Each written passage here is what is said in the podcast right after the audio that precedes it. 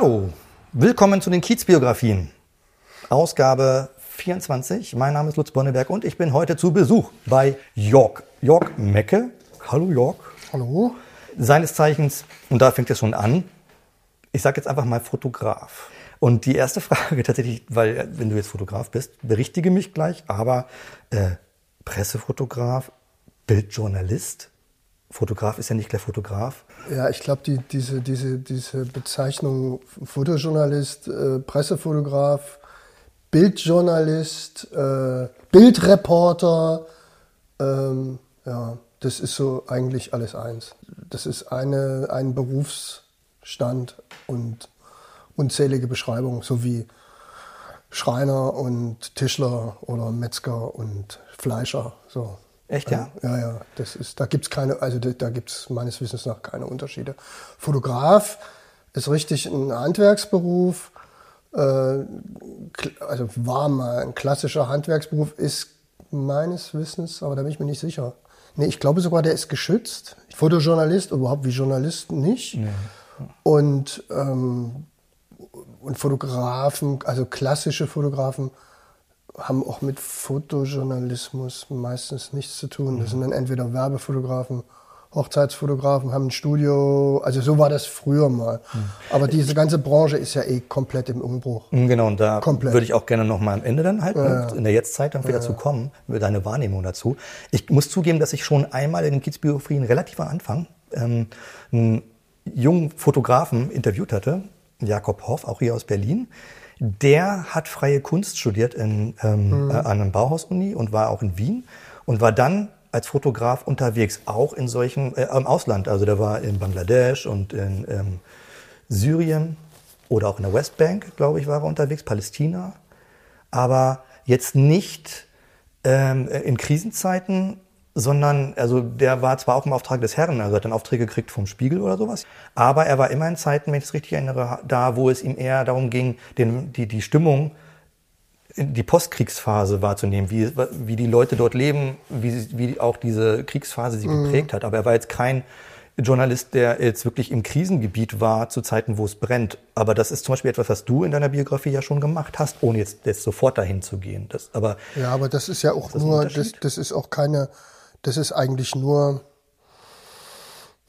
eine Auftraggeberschublade, sage ich mal. Oder so würde ich das nennen, dass halt, äh, also früher in klassischen Zeiten, noch zu Analogzeiten vor allem, äh, Redaktionen, Fotografen natürlich gebucht haben für solche Jobs, wo sie wussten, der war da schon mal, der am besten vielleicht sogar oder im Zweifelsfall in dem Gebiet, wo wir ihn hinschicken, der kennt sich da aus und, äh, und wir haben eine hohe, äh, na, eine hohe Sicherheit, dass, dass, dass der mit dem Bildmaterial zurückkommt, was wir uns vorstellen. Mhm. Also, also das war das, das war eigentlich so die die und daraus ist dann natürlich äh, entstanden, dass es schon so den einen oder anderen Fotografen gab, der dann häufiger äh, für Krisengebiete oder ähnliche Einsätze. Früher hat man das oder es gibt ja auch Leute, die das so äh, gerne bezeichnen als Kriegsfotograf.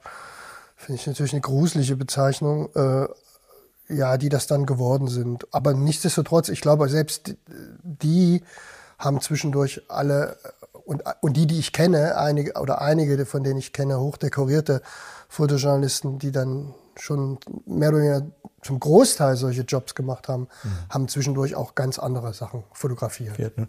Das war jetzt ja. genau so die Frage, weil ja, ja. wenn ich jetzt auf deiner Homepage geguckt habe, ne, die du mhm. ja als Fotograf online hast, dann hast du da verschiedene Rubriken.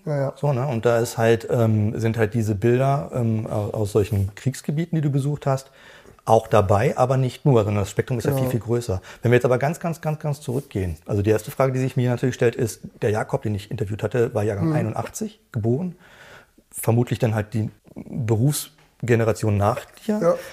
Wie bist du zur Fotografie gekommen oder wie lange machst du das? Wann bist du zum Profi geworden?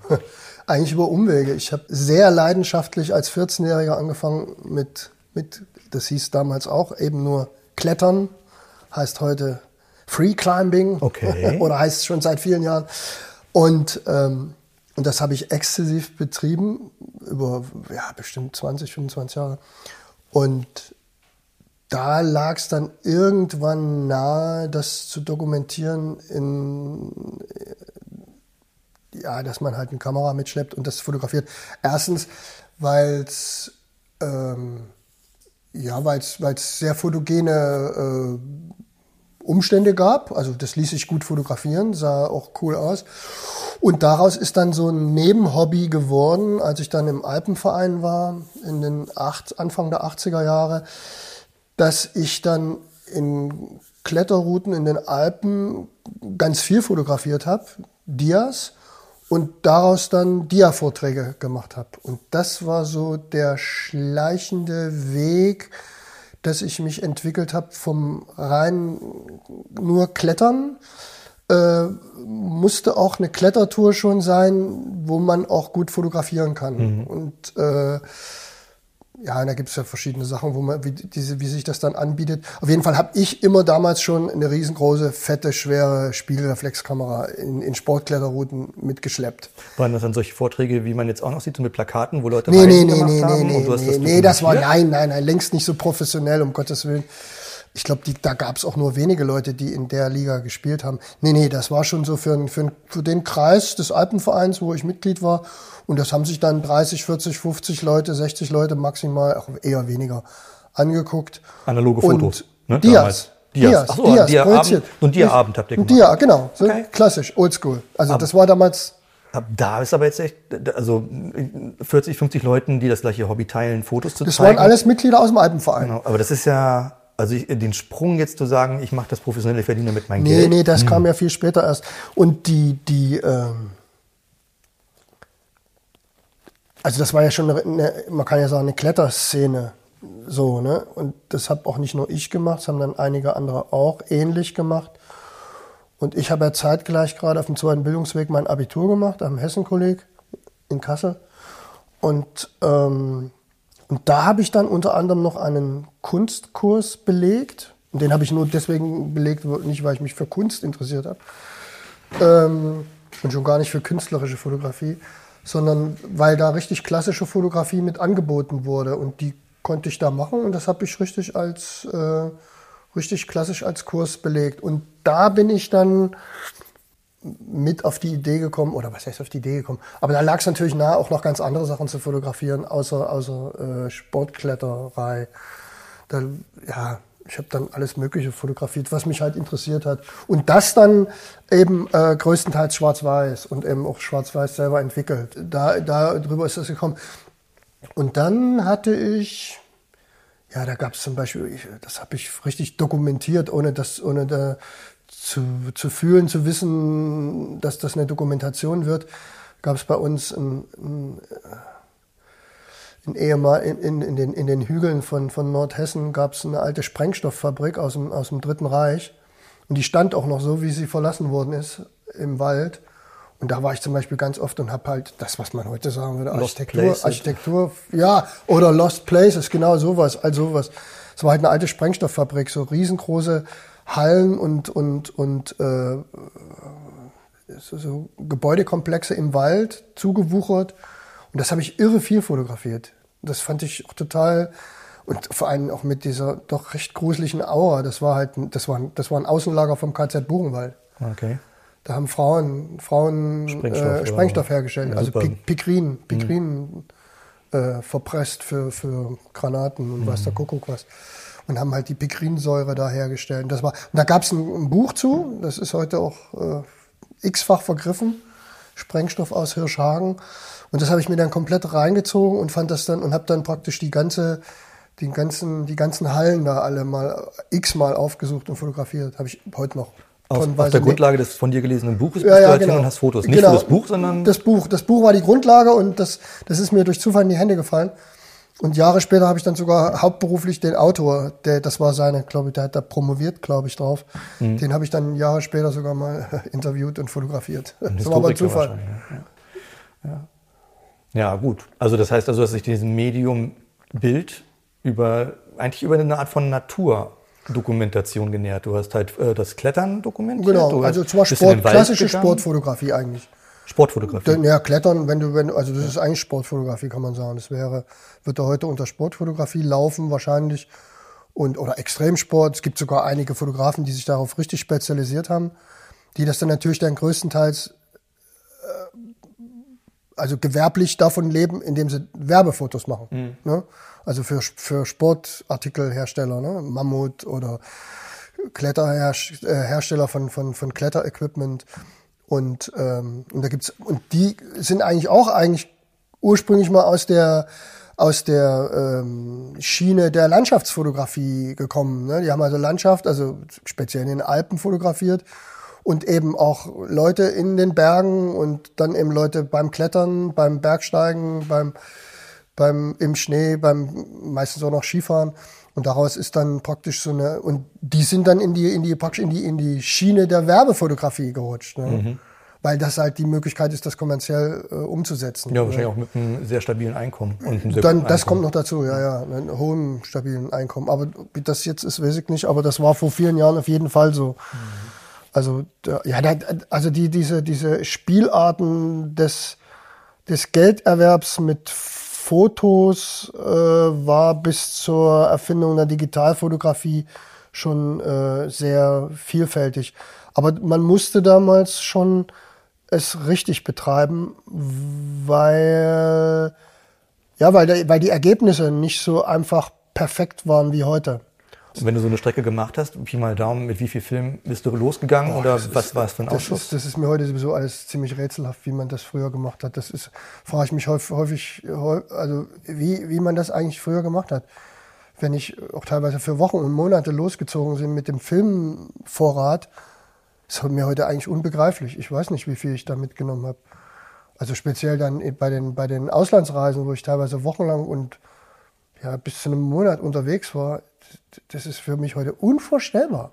Mit, mit, mit, mit Speicherkarten, die, die nichts wiegen, nichts, auch in dem Fall nichts mehr kosten und kein Platz und kein Gewicht wegnehmen. Filme war ja immer so eine, so eine, ja, so eine sensible Geschichte. Schon alleine bei der Fliegerei mit den X-Ray-Boxen und dem, und dem, dem äh, Sicherheitskontrollen, die es auch damals schon gab. Das war ja alles immer äh, relativ schwierig bis hin zu dem zu der ganzen Spezialthematik des Frachtens von Filmen, wenn man irgendwo war im Ausland und da bleiben wollte und mhm. die Filme aber schnell nach Deutschland haben, also schicken wollte. Das war ja praktisch schon die, pff, ja, das klingt jetzt ein bisschen, bisschen sehr äh, ja, wie soll man sagen, sehr speziell. Aber das war schon in Anführungsstrichen eine hohe Kunst, das zu organisieren. Von Zentralafrika mal eben schnell wissend, äh, der Redaktionsschluss beim Stern ist spätestens Montag früh, was aber eigentlich schon zu spät ist. Am besten ist Donnerstag oder Freitagabend, müssen die Dias für eine für eine aktuelle Geschichte spätestens bei denen auf dem Tisch liegen. Das heißt, man musste sich spätestens Dienstagmittag, am besten eher Mittwoch, Donnerstag, allerspätestens drum kümmern, seine Filme gefrachtet zu kriegen, dass die dann irgendwie über, über, über Paris, nee, die, nee, nee, ein Tag, dann Overnight. Okay. Also, dass man dann irgendwie über, über, über London, über Paris oder über Frankfurt die Filme nach Hamburg kriegt zu seiner Agentur, die die dann natürlich mehr oder weniger in, in, im Stundentakt äh, darüber gespült hätten. So. In die Redaktion.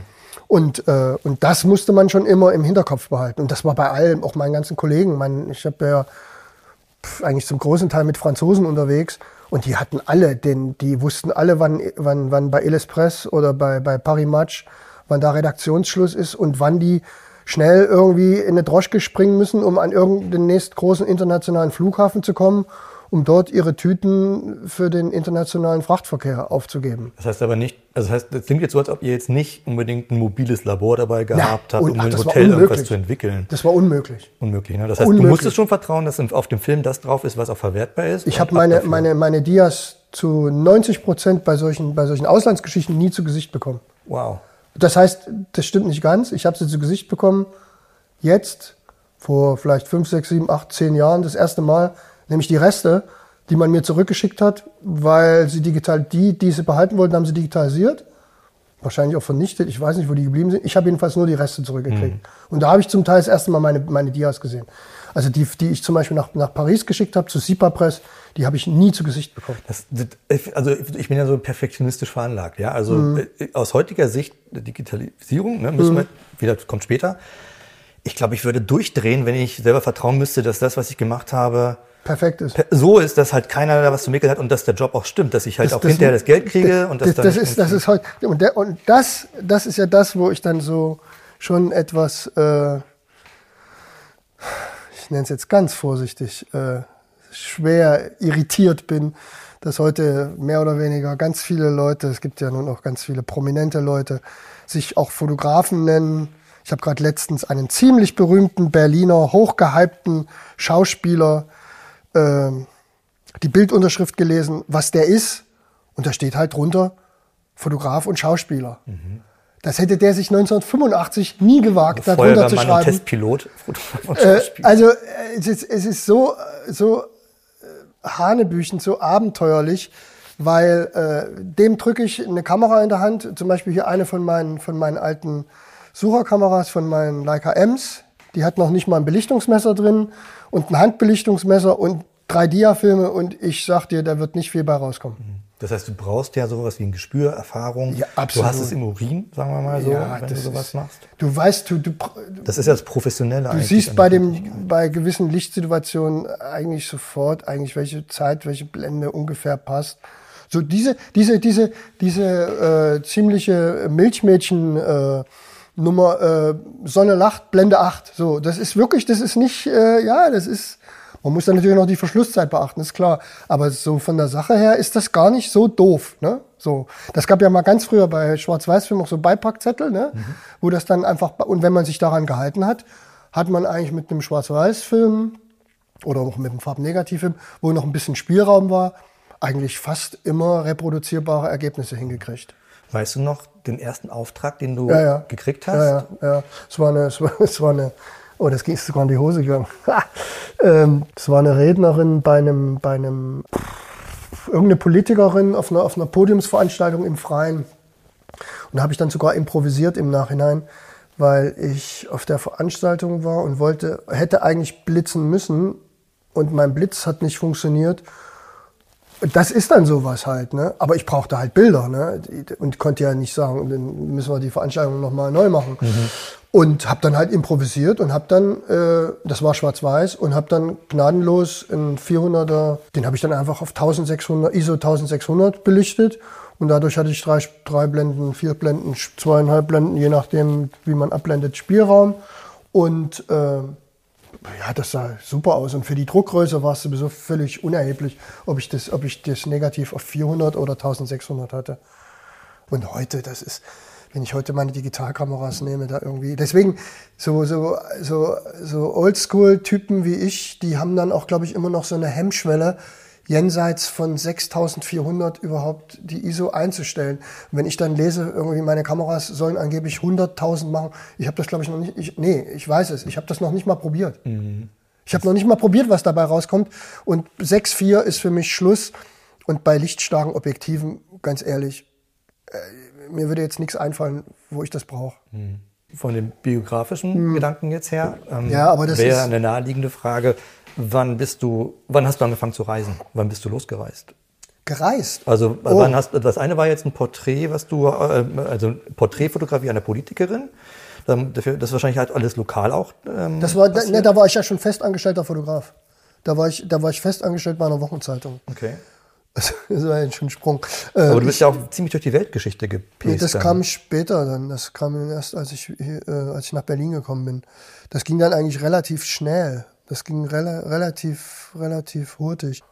Was war zu das der, Ausschlaggebende? Zu der, zu der Wochenzeitung bin ich eigentlich gekommen, wie eigentlich mehr oder weniger durch einen Zufall, durch eine, durch eine, durch ein Inserat in einer, in einer, in einer, in einer kleinen, äh, ja, eine Anzeigen. Die haben sich in ihrer, in ihrer eigenen Wochenzeitung ein Rieseninserat geschaltet und jemand bei mir aus einer Wohngemeinschaft von oben drüber kam runter und sagte, hier, guck mal, ist da was für dich? Und ich hatte schon bei mehreren Zeitungen angeklopft, ob die fürs Wochenende einen Sportfotografen suchen als Aushilfe.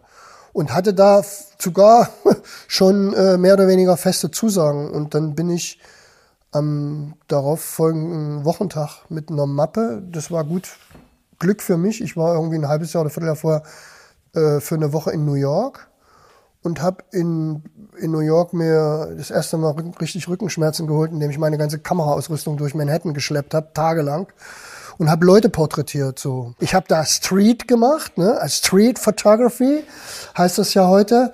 Ähm, also Leute auf Deutschland belästigt. Also heute kannst du das wahrscheinlich. Also du hast sie gefragt und sie haben Nee, ja natürlich gesagt? nicht. Also das, ich habe ich habe ich habe ich habe schöne schöne Situationen fotografiert und natürlich auch das bleibt also das war in den 80er Jahren auch sehr auffällig. Äh, halt auch viel Elend. Ne? Also ich bin durch die Bronx gelaufen, ich bin durch Brooklyn gelaufen und, äh, und habe auch ja ja auch unschöne Bilder gemacht. Veteranen aus dem Vietnamkrieg und, und, und naja. Und da hatte ich eine riesengroße Mappe, eine Riesenmappe. Und die habe ich dem Chefredakteur da einfach abgegeben. Und am nächsten Tag klingelte mein Telefon, ob ich mal Zeit hätte, vorbeizukommen. Und ich war noch keine zehn Minuten in seinem Büro und hatte eine Festanstellung. Also Zack. sowas, was es heute gar nicht mehr gibt. Krass. Ja, echt krass. Also das ist, das ist, das ist wie, Rotkäppchen und der Wolf, das, das, sowas alles, das gibt's gar nicht mehr. Geschweige denn mit einem richtigen Arbeitsvertrag. Und ich wollte eigentlich gar keine Festanstellung. Ich suchte eigentlich so einen Wochenendjob. Ne? Mhm. Weil zu dem Zeitpunkt war ich schon eingeschrieben für Medizin in Göttingen und hatte einen Studienplatz und war schon immatrikuliert und alles und war eigentlich auch schon bei der ersten und zweiten mehr oder weniger Vorle Vorbereitungsvorlesung. So. Und das habe ich dann irgendwie so als dann kam die Kurve als quasi, Notnagel ja. im, Hinter, im Hintergrund behalten, weil eigentlich hätte mich das äh, am meisten interessiert. Also, Medizin. Ja, mhm. das, ich hatte einen Leistungskurs Biologie und und und da hat mich äh, das war, war gerade die Thematik mit mit AIDS und, und HIV-Viren und wie die sich vermehren. Und das fand ich so spannend und interessant. Das, also das fand ich cool. Das das, bist du dann wegen der Kohle hängen geblieben? Nee, nee, ich habe den, ich habe den, den, naja, ich habe den Job schon toll gefunden als Fotograf. Das war ja schon irgendwie, ich war ja von, von 0 auf 100 jeden Tag mit der Kamera bei, beim, beim damaligen Bürgermeister, beim Ministerpräsidenten, Hans Eichel, der dann MP wurde und dann später Bundesfinanzminister. und ja, das war halt super interessant. Das war halt spannend. Ich habe jedes Wochenende Sport gehabt, hatte ich Eishockey und Fußball. Hab irre viel Sport fotografiert, zwischendurch Porträts. Das geht dann und in die Tageszeitungen? Das war eine Wochenzeitung. Wochenzeitung. Das war eine Wochenzeitung, erschien zweimal in der Woche. Und habe äh, jeden Tag bestimmt irgendwie fünf, sechs Filme belichtet und entwickelt. Und alles dann äh, Timing. Also da, das war dann schon, und das ist halt sowas, wo ich dann eben aus heutiger Sicht zum Beispiel lache. Ich hatte dann ja auch mal Urlaub und hatte dann eine Urlaubsvertretung. Und jedes Mal, wenn ich aus dem Urlaub zurückkam, war die halbe Redaktion in Aufruhr, weil äh, das natürlich überhaupt nicht funktioniert hat. Die Leute konnten das gar nicht einhalten, das Timing. Zum Beispiel, wenn ich vom, vom Fußball sonntags, samstags, nachmittags gekommen bin, dann hatte ich eine halbe Stunde Zeit, die, die, die, und das waren dann fünf, sechs Filme, die zu entwickeln, schnell durchzusehen und dann wirklich in Windeseile vier äh, Abzüge und die mussten dann genau das Seitenverhältnis ungefähr haben, wie der Seitenspiegel war, weil ich wusste ja ungefähr schon, wie das aussehen wird, wie das aussehen soll. Und, und da, da, ich, da gab es ja noch richtig so klassischen Klebeumbruch. Ne? Da hatte man so ein Kreuz, so ein Kreuz ne? auf, so einer, auf so einer riesengroßen Seite, wo dann die Anzeigen links und rechts waren. Und äh, da war ein Kreuz und das war mein Foto. Und da habe ich ähm, gezielt auf diesen Seitenumbruch äh, in Windeseile äh, ein Foto äh, zu produzieren gehabt. Mhm. Und, und jemand, der da, der, der, zeitlich war das schon engste, also es war wirklich engstes Zeitfenster. Das heißt, du brauchtest auch viel Routine, um solche ja, Prozesse ja. wirklich on point Und, und ich hatte ja mein eigenes Foto, also die hatten da, ich hatte da mein eigenes Labor, ne? das habe ich mir zu, nach meinen Wünschen auch umgestalten können damals. Ja, ja, das war überhaupt kein Thema. Ich habe selber eingekauft, wie ich es für richtig hielt. Was ich brauchte, habe ich gekauft. Und die Rechnung vorgelegt? Und das, das, das, die habe ich selber abgezeichnet. Hm. Ja, krass. Also, also man paradiesische Verhältnisse. Ich wollte gerade sagen, weil so das Freelancing hat natürlich jetzt hier auch. Ja, das ist eigentlich ja. bestimmt zu 100% Fuß gefasst, oder? Ja, also das, das war und dadurch hat, hast du natürlich eine Routine gekriegt Äh, und da gab es in, in, in der Stadt gab es vielleicht, also in Kassel gab es vielleicht fünf Leute, die auf dem Niveau, sechs Leute, die auf dem Niveau gearbeitet haben, vielleicht sieben, die, die dann bei den anderen, bei der anderen Tageszeitung gearbeitet haben, mit denen ich zum Teil heute noch befreundet bin. Ähm, ich weiß gar nicht, wie das genau heißt, aber ich würde, also die Frage wäre jetzt so, gibt es von dir ein, so eine Art Lieblingssujet? Also, mhm. du hast gesagt, also du hast. Äh, das hat gewechselt. Das Personen fotografiert, Porträts oder ja, eigentlich doch schon Promis Leute. oder Natur nee, oder. Nee, hm. eigentlich, eigentlich könnte ich das gar nicht sagen, aber schon, es sind schon Leute, Leute, die was machen. Leute bei, bei ihrer Tätigkeit, also klassische Porträtreportage. Mit Porträt aber nicht gemeint äh, jetzt. Äh, ein gut ausgeleuchtetes äh, äh, Gesicht. Ja, ja, also kein, kein, kein Pass, Passfoto, Porträt, mhm. sondern, sondern so, also so Reportagestil. Das ist das, was ich auch eigentlich über die ganzen Jahrzehnte am meisten gemacht habe. Und da ist es auch völlig, unter, äh, völlig unerheblich und auch ziemlich, also für mich aus meiner Sicht und so wie ich gearbeitet habe, ähm, macht das keinen Unterschied, ob ich das in Afghanistan gemacht habe und die Umstände ja, ungemütlich und, äh, und unsicher waren oder ob ich das in, in Berlin-Kreuzberg gemacht habe bei jemandem, der seinen Handwerksberuf vorführt. So. Mhm. Also das ist, da ist eigentlich von der Art und Weise der Fotografie kaum ein Unterschied. Ja, du hattest mir gestern nach meinem ähm, telefonischen Vorgespräch ähm, eine, eine Homepage ähm, genannt, ähm, wo auch deine Fotos drauf zu sehen sind.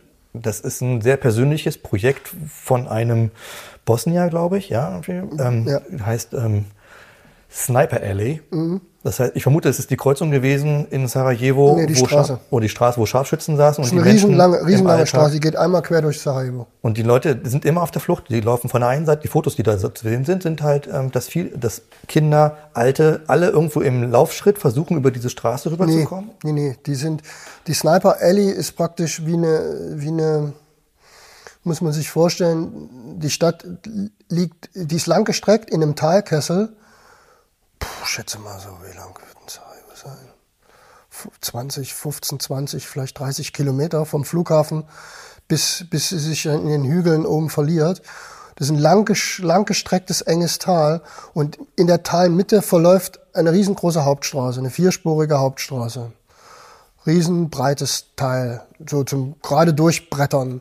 Und das wurde als Sniper Alley bezeichnet, weil parallel zu dieser Straße läuft ein Fluss und dieser Fluss war auch die, ja, die Grenze, die, die, die imaginäre Grenze zwischen Belagerern und Belagerten. Und auf der, also wenn man vom Flughafen kommt, auf der rechten Seite, ziemlich nah an den Fluss rangebaut, stehen auch Hochhäuser. Und aus denen haben zu unterschiedlichen Zeiten an unterschiedlichen Plätzen Scharfschützen in erster Linie auf diese Straße gehalten und Fahrzeuge ins Visier genommen und die Entfernung war da so zwischen 300, 400 Metern, also für einen geübten Scharfschützen eher eine wenigere Entfernung. Und parallel zu dieser Straße gibt es natürlich ganz viele Seitenstraßen von dieser Haupt, von der Sniper Alley weg. Mhm. Und die sind aber auch ins Visier genommen worden. Und die hat dann das, die französische Armee, also in dem Fall die Fremdenlegion, mit riesengroßen Gabelstaplern und Containern zugestellt als Sichtbarrikaden. Aber man konnte ja die, die nicht komplett blockieren, sondern man musste ja immer wie so eine Lücke lassen, damit man auch da äh, eventuell mit Fahrzeug durchkommt. Und in diesen, in diesen Winkeln hat, haben dann die Sniper auch versucht reinzuhalten. Und da sind dann die Leute immer in geduckter Haltung drunter durchgerannt. Mhm. Das waren ja diese Fotos, die ich da, also da, die verschiedenen Fotografen ja, wohl. Ja, ja, da haben ganz viele. Und auch in der Hauptstraße, in der Altstadt, in der Hauptstraße der Altstadt gab es eben auch äh, im rechten Winkel zu, zu, der, zu der Hügelkette verlaufend ähm, praktisch Sichtachsen. Da war die Entfernung dann schon ziemlich gewaltig, aber wo eben auch Scharfschützen reingehalten haben und eben auch Leute erschossen hatten mhm. oder, oder schwer verletzt. Ich komme jetzt auch darauf, weil ähm, also auf diesen Fotos sind ja auch alles Porträts, ne? Da geht es mhm. ja auch um ähm, nicht flüchten, aber also um ähm, ähm, Gefahrsituationen mhm. ne? oder halt auch ähm, nachträglich nach dieser Gefahrsituation, wie auch immer sie sich aufgelöst hat, ne, irgendwie saßen die Leute da, haben teilweise geweint oder wie auch immer halt, irgendwie, wenn es Tote gab.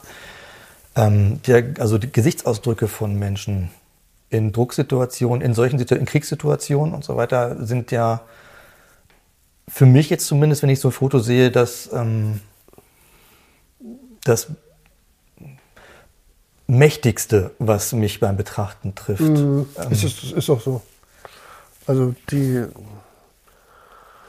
also Angehörige oder, oder, oder, oder nahestehende Personen von Opfern, das ist schon eigentlich so das, ja, das ist schon das Gruseligste, was einem da so, also finde ich, also, oder war es für mich, ich, vielleicht für jeden anders, vielleicht für jeden anders, aber äh, das war für mich eigentlich immer so schon ziemlich, ziemlich, äh, ja, unschön, so konfrontiert zu sein mit, mit, mit äh, Angehörigen, die da ihre, ihre Schwerverletzten oder Toten Überleben oder, oder Überlebenden äh, irgendwie aus Schusslinien gezogen haben, beziehungsweise sie wegtransportiert haben in Autos. Das ging ja dann alles in Windeseile. Und äh, das, ist, das sind schon eigentlich so die unschönsten Geschichten an, mhm. den, an solchen Situationen. Ähm, also das sind ja genau die Sachen, die aus diesem Bildrahmen, aus dem Kader quasi rausfallen, das Vorher und das Danach. Was sich aber auch in meiner Wahrnehmung so ein bisschen, also ich frage mich halt immer, ähm, ähm, ich habe einen Job, es, ich habe auch einen Fokus, ja, also was, äh, was zu dokumentieren ist.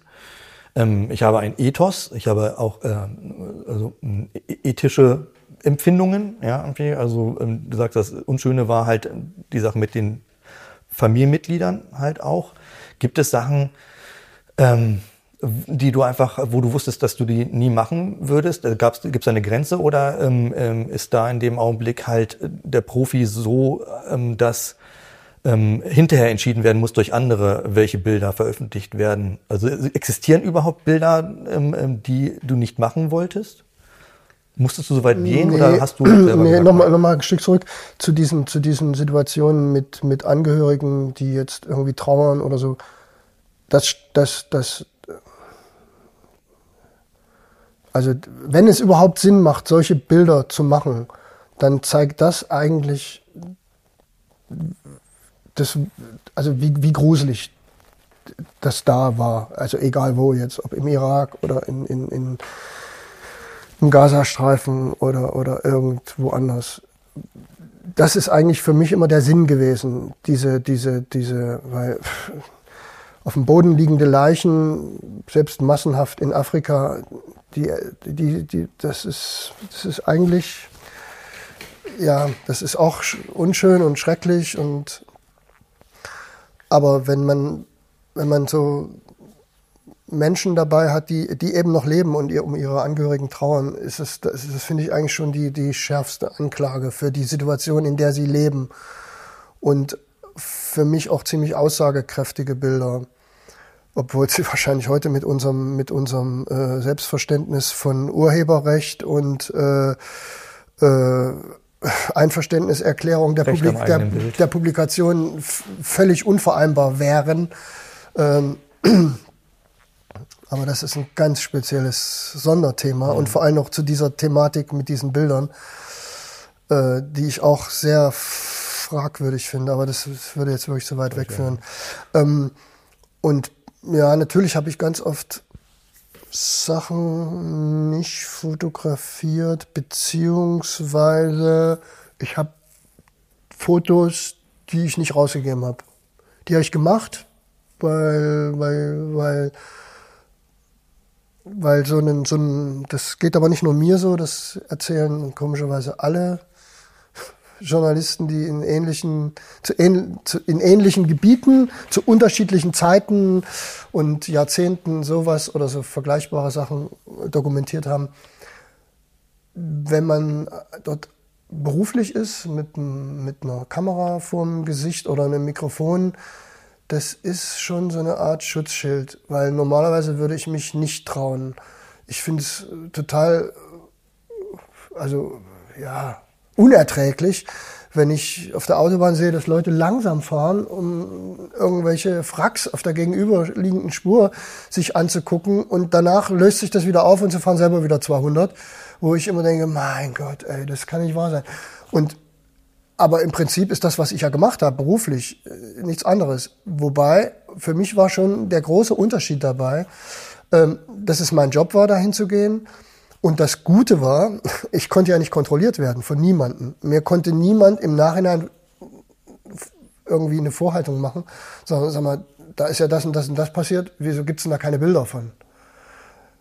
Also ich habe immer entschieden, und nicht nur ich, auch meine ganzen Kollegen, wo für sie die Grenze ist. Natürlich, in, wenn du in irgendwie so eine Situation kommst, wo du jetzt, sagen wir mal, unter Beschuss gerätst und um dich rum äh, Leute in Deckung gehen, ja, natürlich, da fängst du automatisch an zu fotografieren, dafür bist du da. Und das kann man eigentlich auch erwarten. Und wer das, wer denkt, dass er das nicht machen sollte und nicht machen will, ja, der muss ja da nicht, der kann ja, es gibt, man muss das ja nicht machen. Ja. Ähm, als du den ersten, das erste Angebot gekriegt hast, zu sagen, hey, wir, ähm, ähm, irgendwo hinzufahren, um mhm. dort halt einen Kriegsschauplatz zu dokumentieren. Ähm, als Familienvater würde ich sagen, irgendwie so, äh, besten Dank, nee, aber, oder halt, ja, ähm, nee, ich will mir noch nicht, ganz egoistisch, ich will mir noch nicht den Kopf wegschießen lassen, das soll mhm. jemand anders machen. Irgendwie, mhm. was hat dich damals zu dieser Entscheidung gebracht, zu sagen, okay, mache ich? Kann ja auch Abenteuerlust sein, zum Beispiel. Ja, weiß ich, ja. Ich weiß ja nicht, in welcher Lebenssituation du damals warst, ob du Familie hattest oder ob du noch solo warst. Nee, ich glaube, das hängt dann vielleicht so mit meiner persönlichen Geschichte zusammen. So. Ich, also, ich habe das nie versucht, großartig zu hinterfragen und zu ergründen.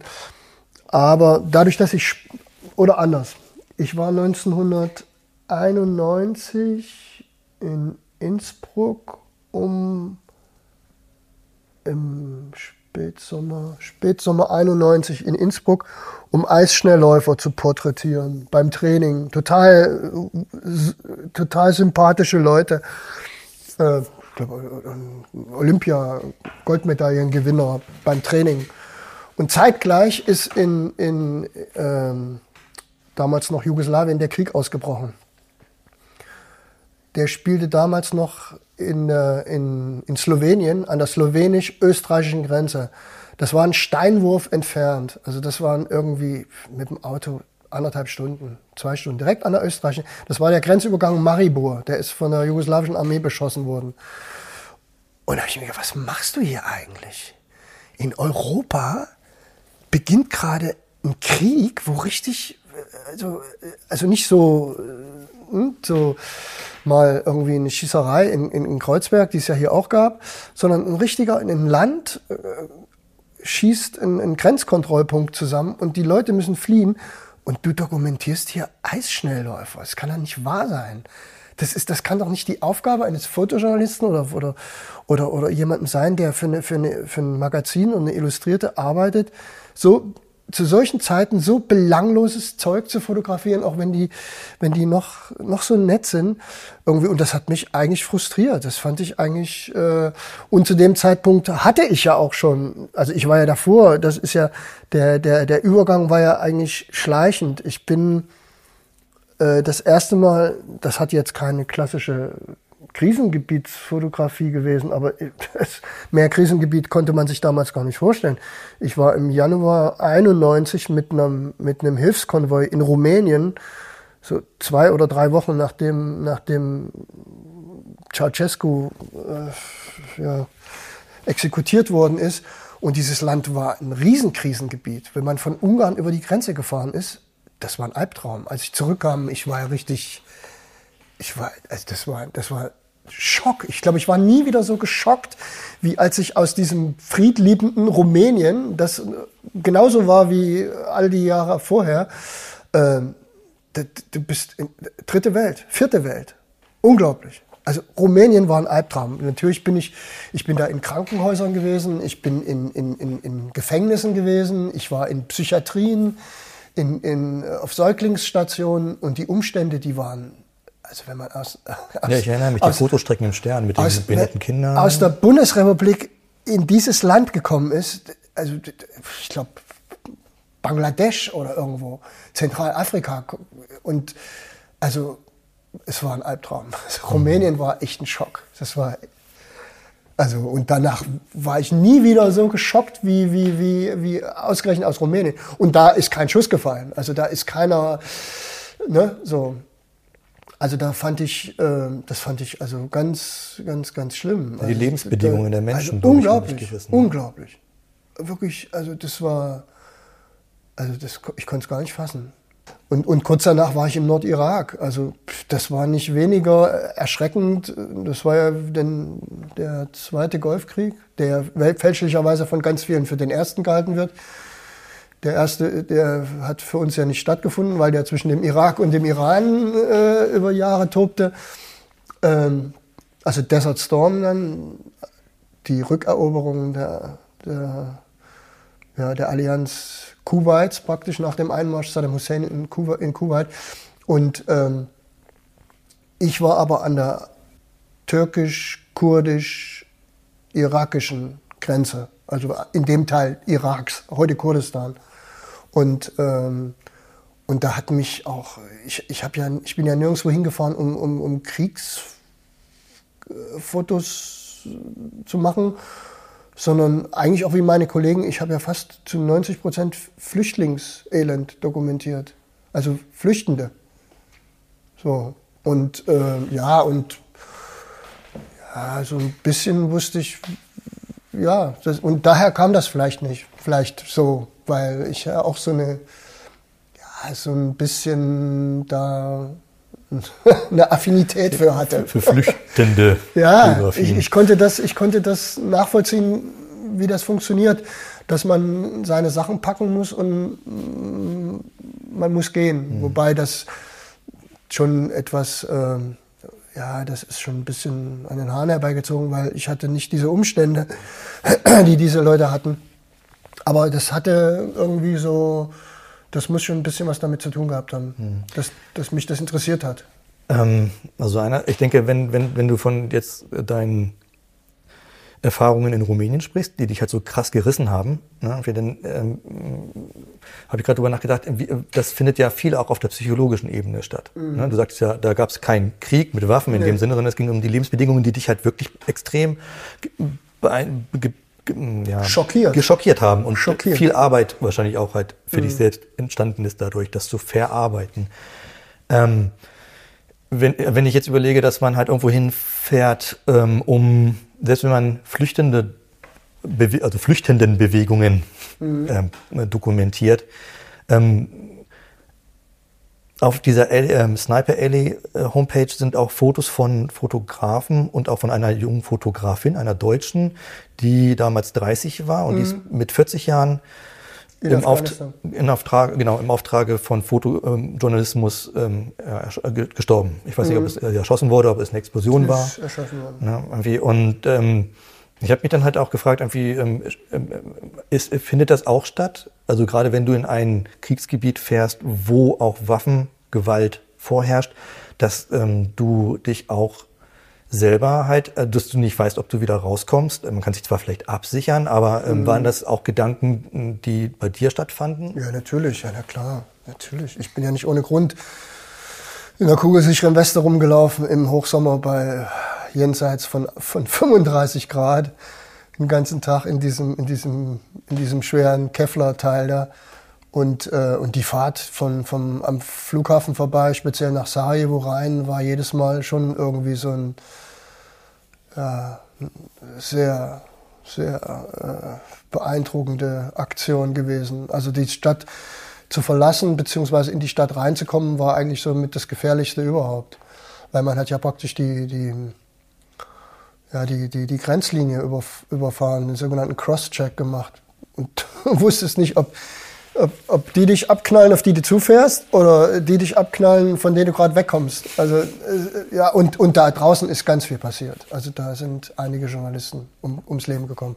Das war ja dann sogar so, nach ein paar Jahren war es ja dann fast überhaupt gar keine gute Idee mehr, Presse ans Auto zu schreiben oder TV oder Press oder irgendwas das war ja genau kontraproduktiv. Da hat mhm. man ja erst recht drauf gehalten. Gleich zum Fadenkreuz ja, geworden bist. Ja, ja. Also das war ja überhaupt keine gute Idee. Das ist ja fast wie heutzutage innenpolitisch in ja, ja, also das ist, das war, ja, aber natürlich, das schweift jetzt ab, aber das war völlig klar. Die waren ja nicht blöd. Ne? Die wussten ja, wenn Journalisten da reinfallen, dokumentieren die das, was sie anrichten. Und das und weltweit stand, standen die bosnischen Serben am Pranger dafür. Mhm. Alle. Und das war völlig klar, dass wir äh, dazu beigetragen haben, alle, die da reingefahren sind und, und als Journalisten gearbeitet haben, äh, ja, zu, zu, beweisen, was sie da tun, ne? dass sie halt Zivilisten ermorden, ne? indem sie da mit, mit, mit, mit Artillerie, Munition, mit, mit Granatwerfern oder eben mit Scharfschützen in diese Stadt halten. Ne? Also das, das war schon, deswegen war es eigentlich auch klar, dass wir Zielscheiben waren. Und äh, die, die Ausreise dann war ja auch hochgradig äh, schikanös, weil man ist ja dann richtig an, an, an, an, an, an den Checkpoint gekommen von den bosnischen Serben und dort ja, das, das, musste man sich schon einiges gefallen lassen. Ne? Also ich habe zum Beispiel fast jedes Mal meine Filme rausschmuggeln müssen. Also die, die Chance, dass sie dir in eine, in eine Fototasche äh, deine Filme einfach drin lassen, die war ziemlich gering. Ne? Du brauchtest ja einmal nur ziehen und dann war's das. Ne? Also ich habe meine, mein, mein Bargeld und meine, meine Filme fast immer in Tüten mit, mit äh, Kabelbindern in, in Dieselkanistern versenkt. Und die haben wir dann wieder geleert mit einem Sieb. Und dann habe ich meine, mein Geld, ich weiß noch, ich habe mal in, in Zagreb ein Flugticket bezahlt mit Dollars. Äh, die wollte, die Dame am Tresen von Lufthansa wollte die Dollars fast gar nicht annehmen, weil die so erbärmlich nach diesem Diesel widerlichen Diesel stunken. Das, die hätte fast das Geld nicht genommen. Geld stinkt nicht, sagt man doch. doch, das hat gestunken. Das hat gestunken wie verrückt. Mhm. Wie lange hast du denn solche Jobs gemacht? Also du irgendwann hast du wahrscheinlich, also ich glaube jedenfalls, dass du dann zu einem bestimmten Zeitpunkt nicht mehr solche Jobs angenommen hast und auch nicht mehr machen würdest jetzt, oder? Ähm, das war sowohl als auch. Also ich habe, ich weiß, ein guter, guter Kollege von mir und netter, freundlicher Berliner, Thomas Krapka, der ist dann noch für, für, für einen Spiegel mehrmals in den Irak gefahren, also beim dritten Golfkrieg, als die, als die Amis ähm, äh, Bagdad befreit hatten und war dann in der Folgezeit ganz mehrmals immer für, für längere Zeitabschnitte in Bagdad. Das war schon Digitalzeit. Und da habe ich schon für mich entschieden, dass mich, warum auch immer, obwohl ich eine Affinität habe zu diesem arabischsprachigen Raum und wünschte, diese Sprache sprechen zu können und sie auch hochgradig interessant und total schön geschrieben finde. Aber ähm, der Konflikt hat mich, also Bagdad hat mich dann einfach nicht, nicht interessiert. Und auch wissen, dass es extrem gefährlich war. Mhm. Extremst gefährlich.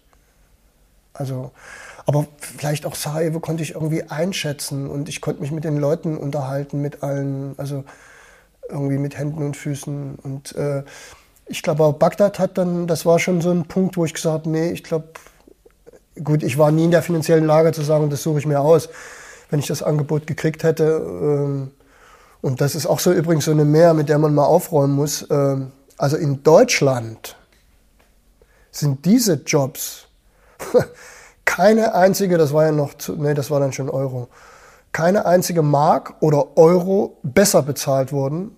Also wenn ein Agenturfotograf zum Beispiel für eine klassische Fotoagentur wie AP oder Reuters in so eine Gegend geschickt worden ist, hat er keine einzige Mark mehr verdient, als wenn er hier in Berlin äh, Herrn Diebken begleitet hätte.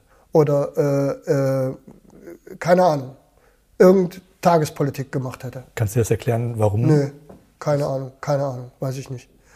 Und ich weiß im Gegensatz dazu, zum, zum ich, wie gesagt, habe ja nun ganz, ganz, ganz viele kennengelernt und bei einigen noch gewohnt und besucht und privat. Und wir haben uns hier getroffen in Berlin oder ich habe die besucht im Ausland. Kollegen in New York sind mir über die Straße gelaufen, die ich aus Krisengebieten kannte, mit denen ich zusammen Tage im Auto verbracht habe.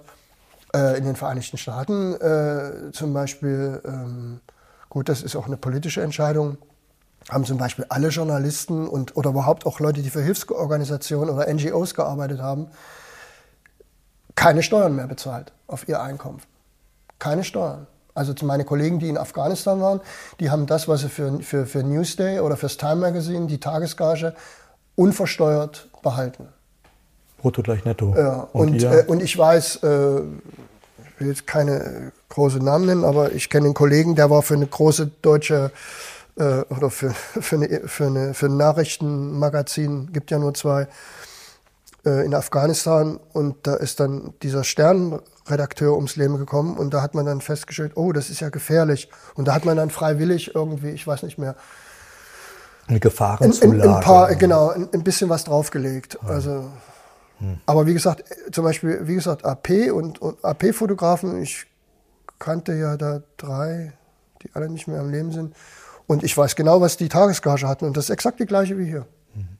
Es gab ja auch keinen Unterschied, ob du am 1. Mai äh, in, in, in, in Kreuzberg eine Randale fotografiert hast oder am nächsten Tag äh, ein Fußballspiel im Olympiastadion. Und der Unterschied war gewaltig. Und im 1. Mai äh, gab es Situationen, ich war ja nun auch, habe ja da auch gewohnt und, und gearbeitet. Und das war teilweise lebensgefährlich, 1. Mai, mit den Pflastersteinen. Das war ja irre. Da drin zu. Ja. Oder, oder Rostock, Lichtenhagen. Mhm. Das war ja lebensgefährlich. Und lebensgefährlich aus allen Richtungen. Lebensgefährlich einmal Steine. Und dann, wenn du fotografiert hast und du hast, bist irgendwie äh, gerade im Dunkeln mit diesem blöder, mit der blöden Blitzerei irgendwie äh, so, einer, so, einer, so einer Truppe von Skinheads gegenübergestanden, das hättest du auch durchaus nicht überleben können. In den 90er waren ja relativ ja. national befreite Zonen. Ja. Ne? Also das hätte auch ganz ins Auge gehen können. Ja. Von daher, das war, also gerade solche, solche, solche Jobs waren teilweise mindestens so gefährlich wie in, in Beirut oder in Sarajevo zu arbeiten tatsächlich. Ja, absolut. Ich bin aus Sarajevo gekommen und das war im Sommer 92 und im September war Rostock-Lichtenhagen. Ich kam direkt aus Bosnien und, in, in, und bin nach Lichtenhagen gefahren. Bin am nächsten Tag nach Hause, weiß ich noch ganz genau, und habe meinen Helm geholt. Ich habe meinen Helm geholt und bin wieder am, am gleichen Tag wieder zurückgefahren. Kollege kam mir entgegen, den ich auch, äh, wir haben uns auch, auch ein Berliner Fotograf, wir haben uns in Sarajevo getroffen, der war da für AP sagte, wie, du bist hier ohne Helm? Um Gottes Willen. Und ich so, alles klar, ich fahre sofort wieder nach Hause über meine Helm. Weil das war, die, diese, gerade diese Pflastersteine-Nummern, die waren so heftig. Also, ja. Ja. Wenn du ähm, mitgekriegt hast, dass ein ähm, Berufskollege von dir sein Leben verloren hat, in solchen Settings, Empfehlung, mhm. ähm, äh, was geht da in dir vor? Ist das Berufsrisiko? Und du sagst, okay, vielleicht kanntest du ihn ja sogar halt. Ich war auf einer Beerdigung von einem, den ich kannte, der wohnte bei mir um die Ecke. Mhm. Und wir waren, wir waren auch zusammen in Sarajevo. Äh, also nicht zusammen, wir waren zeitgleich da. Also er war für eine Agentur da und ich war da und wir haben uns zufällig mehrmals getroffen und auch hier immer getroffen und, äh, und zusammen gearbeitet, weil wie man halt sich so trifft als Kollege auf Termin. Wir waren sehr, sehr gut bekannt, also sehr, sehr gut bekannt. So. Mhm. Ja, auf der Beerdigung war ich in Süddeutschland. Ja, es ja, ich weiß nicht, was man da sagen soll. Vor allem der ist, die Art und Weise, wie der ums Leben gekommen ist, ist halt auch noch extremst unschön. Also das, das wünscht man dann wirklich gar niemanden.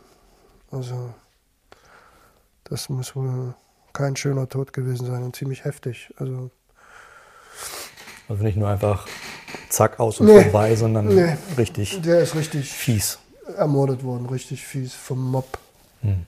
gelyncht worden. Wow. Also ganz übel. Richtig übel. Mhm.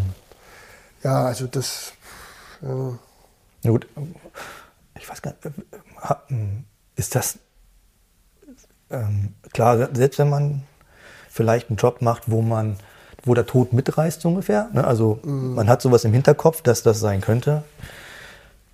Ähm, jetzt wo du sagst, dass halt irgendwie äh, jemand halt auf eine richtig üble Art und Weise in der Ausübung seines Berufes um, ums Leben gekommen ist, fast wie ein Soldat in Mogadischu oder so, ja? Das war in Mogadischu. Okay. Dann, das, ich glaube, das ist aber, glaube ich, nimmt man, ist das auch äh, mit im Programm drin, dass es echt eklig werden könnte, dann auch ähm, in diesem ja, ja. Über den Job hinaus? Irgendwie, ich weiß nicht, ich, ich habe, ist mir auch, eigentlich ist mir es rätselhaft. Ich, entweder verdrängt man das oder dass jeder Mensch glaubt, mir passiert das nicht und ich bin vorsichtig genug und ich glaube auch, dass ich immer ziemlich vorsichtig war. Also ich, ich glaube schon. Ich glaube, ich war ziemlich. Aber und aber das ist genau das ist ein ist, ist äh, Selbstbetrug komplett, weil du kommst in Millisekunden in in Situationen, die du überhaupt nicht vorahnen kannst. Du kannst es gar nicht vermeiden. Also Es ist eigentlich, ist es teilweise Glück. Und ich hatte, das ist auch so eine, vielleicht auch so eine, so eine, so eine Privatspielregel. Ich habe in Sarajevo zum Beispiel mal festgesessen, weil kein Flieger ging. Es war auch März, März 93. Und ich war schon über drei Wochen oder vier Wochen da und bin aus der Stadt nicht rausgekommen. Und dann fiel noch ein halber Meter Neuschnee, der die Stadt ohnehin noch mal in so einen Tiefschlaf versetzt hat. Und war überhaupt nicht dran zu denken, die Stadt zu verlassen. No way. Ging kein Weg raus. Und, äh, und ich habe äh, da zu dem Zeitpunkt gar nicht mehr im, im Hotel gewohnt, sondern bei Leuten, die ich auf der Straße kennengelernt hatte und bei denen ich dann in der Wohnung eingezogen bin. Aber da war ich da schon zum dritten, vierten, fünften Mal bei denen äh, und habe praktisch privat in einem Haushalt mitgewohnt. Äh, total nette Leute. Der eine war auch Journalist und äh, also Bosnier, ne? Also People, Sarajevo-Leute, richtig nette Leute. Und äh, es war eine riesen Hausgemeinschaft im Prinzip, mit der ich da zu tun hatte. Und ähm, eine, äh, zu den Leuten bin ich gekommen über einen französischen Fotografen, den ich auf der Straße getroffen hatte, Jahre zu, ein Jahr zuvor. Und ähm, ich habe dann so nach drei Wochen oder vier Wochen immer so für mich gefühlt, so imaginär geglaubt, dass ich mein Quantum an Glück jetzt ausgeschöpft hätte. Und mein Be Bewegungsradius wurde immer enger. Die Zeit, äh, in, wo ich mich im Freien aufgehalten habe, wurde immer weniger. Und ich habe eigentlich nur noch abgesessen, dann, um die Stadt zu verlassen. Also, was ja ein absolutes Privileg war, weil alle um mich herum hatten dieses Privileg nicht. Vor allem nicht Männer. Kein Mann durfte diese Stadt verlassen. Kein Mann im wehrpflichtigen Alter durfte diese Stadt verlassen. Das war, das war äh, Gesetz. Weil ansonsten hätten die Serben das überrannt. Mhm. Klar. Nur Frauen, Kinder und Alte durften die Stadt verlassen. Erwachsene Männer hatten diese Stadt gefälligst zu verteidigen. Mhm. Ich weiß noch, ich habe einen, einen, einen, einen Promi kennengelernt. Kennen wir alle nicht. Keiner von uns kennt den Namen. Der war sowas wie, wie hier äh, Flake von Rammstein, so, ne? Und äh, der war der, der, der, der Frontman von, von der Band Jugoslawiens. Und es gibt sogar Fotos von uns. Den habe ich über drei Ecken kennengelernt. Und ähm, der hat gesagt, er hätte sich nie in seinem Leben träumen lassen, dass er mal ein Gewehr in die Hand nimmt. Und jetzt, das war halt gerade die Schneephase, jetzt sitzt er da irgendwo unter so einem Bettlaken mit, mit, mit der Knarre und, und, und alles, was auf der gegenüberliegenden Seite sich bewegt, da hält er drauf. So hat mir dann eine ziemlich unschöne Geschichte erzählt, würde jetzt zu weit führen.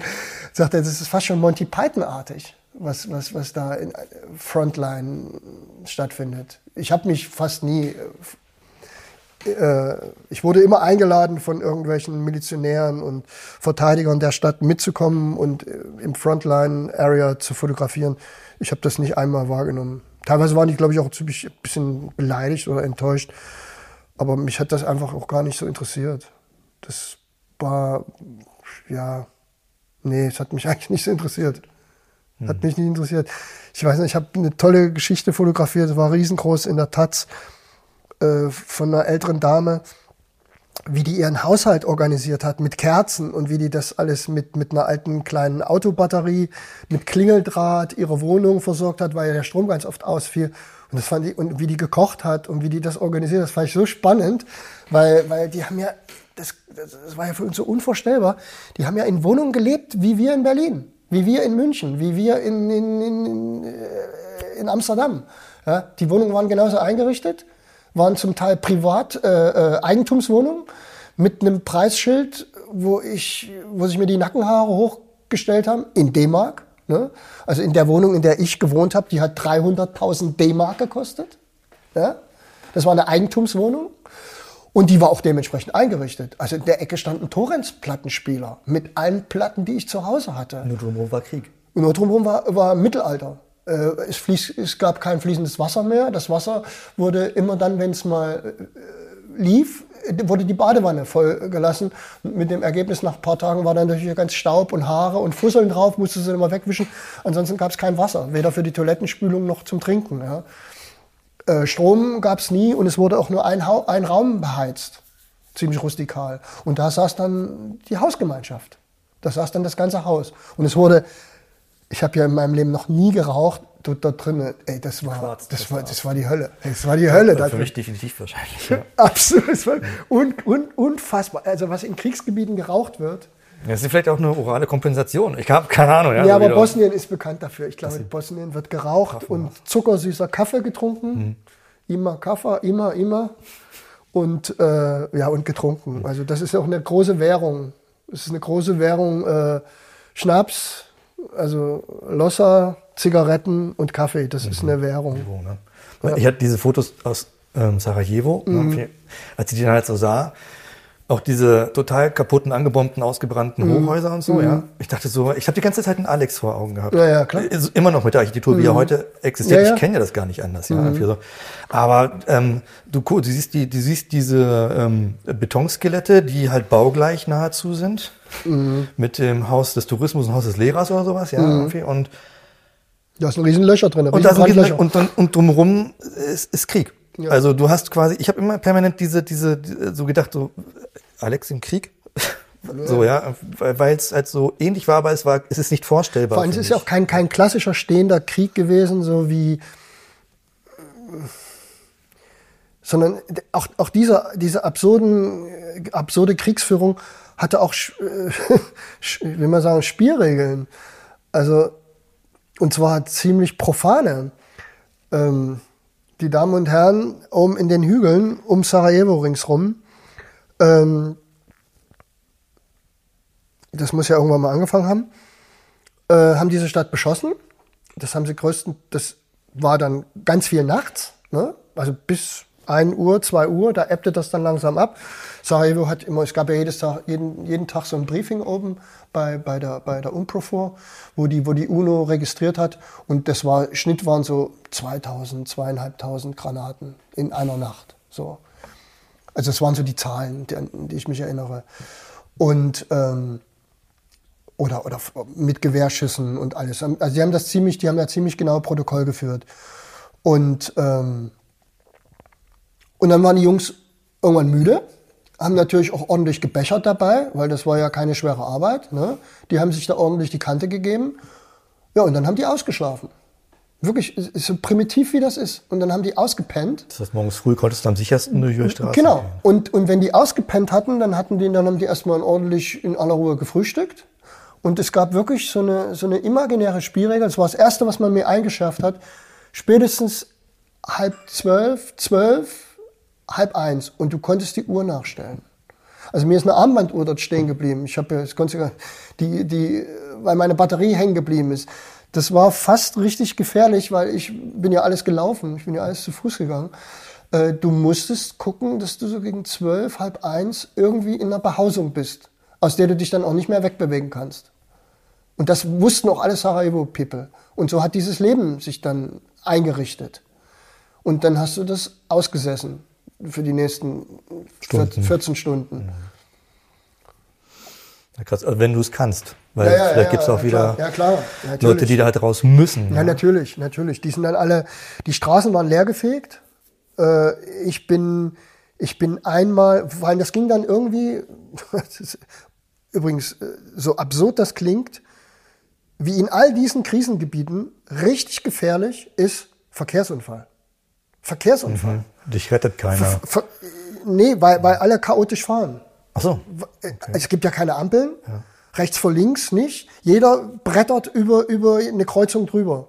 Und ich habe in einem, in, einem, in, einem, in, einem, in einem Golf gesessen von AP hinten drin mit, mit, einem, mit einem Kollegen.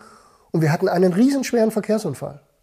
Vollschaden. Voll, sind voll zwei Autos ineinander gerast in der Fußgängerzone, in der Fußgängerzone von Sarajevo. Und der kam aus einer Seitengasse rausgebrettert, weil es war zwölf, halb eins und irgendwo schlägt dann die erste Granate ein. Also, eine, eine ist die erste. Und dann gibt jeder Gas. Krass. Jeder Gas.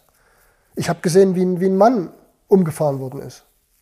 Der ist richtig, der ist komplett übers Auto geflogen, weil, weil den jemand übersehen hat, der einfach nur nach Hause wollte. Weg wollte, genau.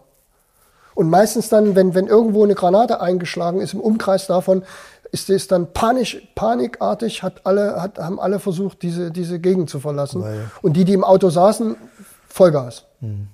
Und das war richtig, also wie gesagt, ich habe in dem Auto gesessen, ein richtig, ich glaube, es war einer der schwersten Verkehrsunfälle, wo ich in dem Auto saß. Und, aber wenn jetzt jemand tatsächlich, ähm, sei es nur verletzt wurde, ja, irgendwie so, mhm. äh, Hilfe zu leisten, überhaupt, dass Leute sich trauen, da hinzugehen, um jemanden rauszuholen. Nee, das ist fast immer passiert. Das immer. ist immer passiert. Immer ja? passiert. Immer. Auch beim also Verkehrsunfall. Auch, bei, auch, auch, auch wenn, wenn Granaten eingeschlagen sind, sind immer sofort Leute angerast gekommen und haben die dann natürlich ziemlich, das habe ich so oft gesehen, also das ist für uns unvorstellbar. Da flog dann irgendeine, beim, bei einem Golf hinten eine Klappe auf und da wurde der einfach reingeschmissen. Reingeworfen, reingeworfen und ab ins Krankenhaus. Mhm. Und im Krankenhaus oben standen schon, ab mittags standen die alle schon die Ärzte, da habe ich ja auch öfters fotografiert, wenn dann die PKWs ankamen und irgendwelche Leute rausgezerrt worden sind, äh, Blut verschmiert, alles. Da gibt es unzählige Bilder. Gibt es, gab es da auch solche Spielregeln? Also Spielregeln wie ähm, Rotes Kreuz mäßig, halt irgendwie das bestimmte, äh, also wenn jemand gerettet wird, dass da nicht noch reingeschossen wird? Oh, na, vergiss es. Witz, ja. Nein, da vergiss er, lach. Da hätte ich drüber totgelacht. Nein, überhaupt mhm. nicht. Im Gegenteil, die haben dann da, das, das ist aber, das ist, glaube ich, in allen Kriegsgebieten so. Da wird dann unmittelbar nachdem nachdem eine Granate äh, da eingeschlagen ist, dann wird das, der Granatwerfer nicht, nicht, nicht, nicht verändert und äh, dann irgendwie imaginär eine Zeit irgendwie und dann wird die nächste reingeschoben, wissend, dass da jetzt noch andere Leute sind, die, Krochen da, und Fleuchen. Die, genau, die da, die da irgendwie retten oder, oder, oder helfen wollen. Mhm. Also ich glaube, das im Gegenteil, warum sollte da plötzlich also, Moral? Warum sollte da plötzlich Moral? Die wollten alle das Leute, ist, die wollten alle Leute da umbringen. Perfekt, so. ja, also genau. Also, Double Shot nee, ungefähr. Das ist, das ist, nein. Also nicht, ähm, ich wüsste. Gehen wir jetzt noch mal einen Schritt weiter, auch wenn das Thema als solches mhm. schon gravierend ist. Ähm, du meintest ja von deinem Kollegen, der beim dritten Irakkrieg mhm ähm, noch hingefahren ist, wo du schon jetzt nicht mehr so mhm. warst. Und du hattest dann im Nebensatz gesagt, ähm, das war ja dann schon digital. Das war schon digital, genau. Der war der Erste, der, das war unter anderem für mich ein, Ausschlags, äh, ein, ein Ausschlusskriterium, weil ich zu dem Zeitpunkt, ja, dadurch, dass ich nur für Magazine gearbeitet habe und Illustrierten, war ich noch in der glücklichen Lage, zu dem Zeitpunkt ähm, noch auf Dias zu arbeiten. Weil die Qualität der ersten Digitalkameras so so extraorbitant schlecht war, mhm. dass man sie für Illustrierten und Magazine gar nicht gebrauchen konnte. Von der Auflösung her? Äh, äh alles. Es, es, war alles okay. unterirdisch. Und dem gegenüber stand vor allem der, der Anschaffungspreis dieser Knipsen, die ja da jenseits von 30.000 äh, und mehr lag. Äh, und das hat sich wirklich nur rentiert für jemanden, der das, dieses, dieses, diese, diese Kamera auch wirklich täglich so nutzte, um eben auch Bilder, wie wir damals sagten, zu funken also zu übertragen. Und, äh, und nur so hat das auch Sinn gemacht. Und den Job hätte ich gar nicht annehmen können, weil ich weder eine Digitalkamera hatte zu dem Zeitpunkt, geschweige denn äh, mir das erlaubt hätte, irgendwo hinzufahren, um die Bilder zu übertragen. Weil das war ja, das ist ja dann ein ganz anderer Job. Also ich das ist ein anderer Workflow, vollständig. Ja, das ist, das ist, das, ich meine, das kannst du ja nicht, das, das kann man ja nicht einfach so sagen, zack, das kann ich auch. Ja.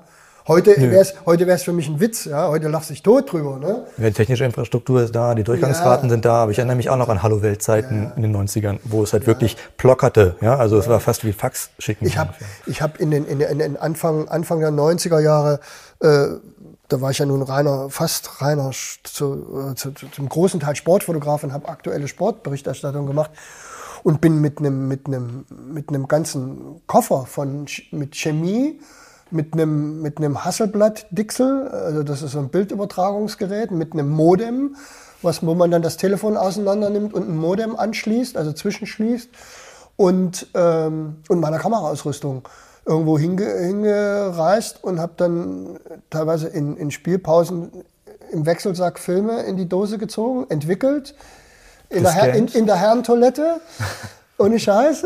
Und, ähm, und habe dann und hab die dann, dann die negative äh, gescannt und übertragen. Über, über, über, eine, über, eine, über eine Festleitung, über eine Festleitung, terrestrische Leitung. Aber du hattest so die beiden Schaumstoffdinger mit den Hörer reinlegen, war das noch die nee, Zeit? Nee, das, nee, nee. Oder das, das schon ein kleines Modem? Das war ein richtiges Modem hm, okay. vom Motorola. 14.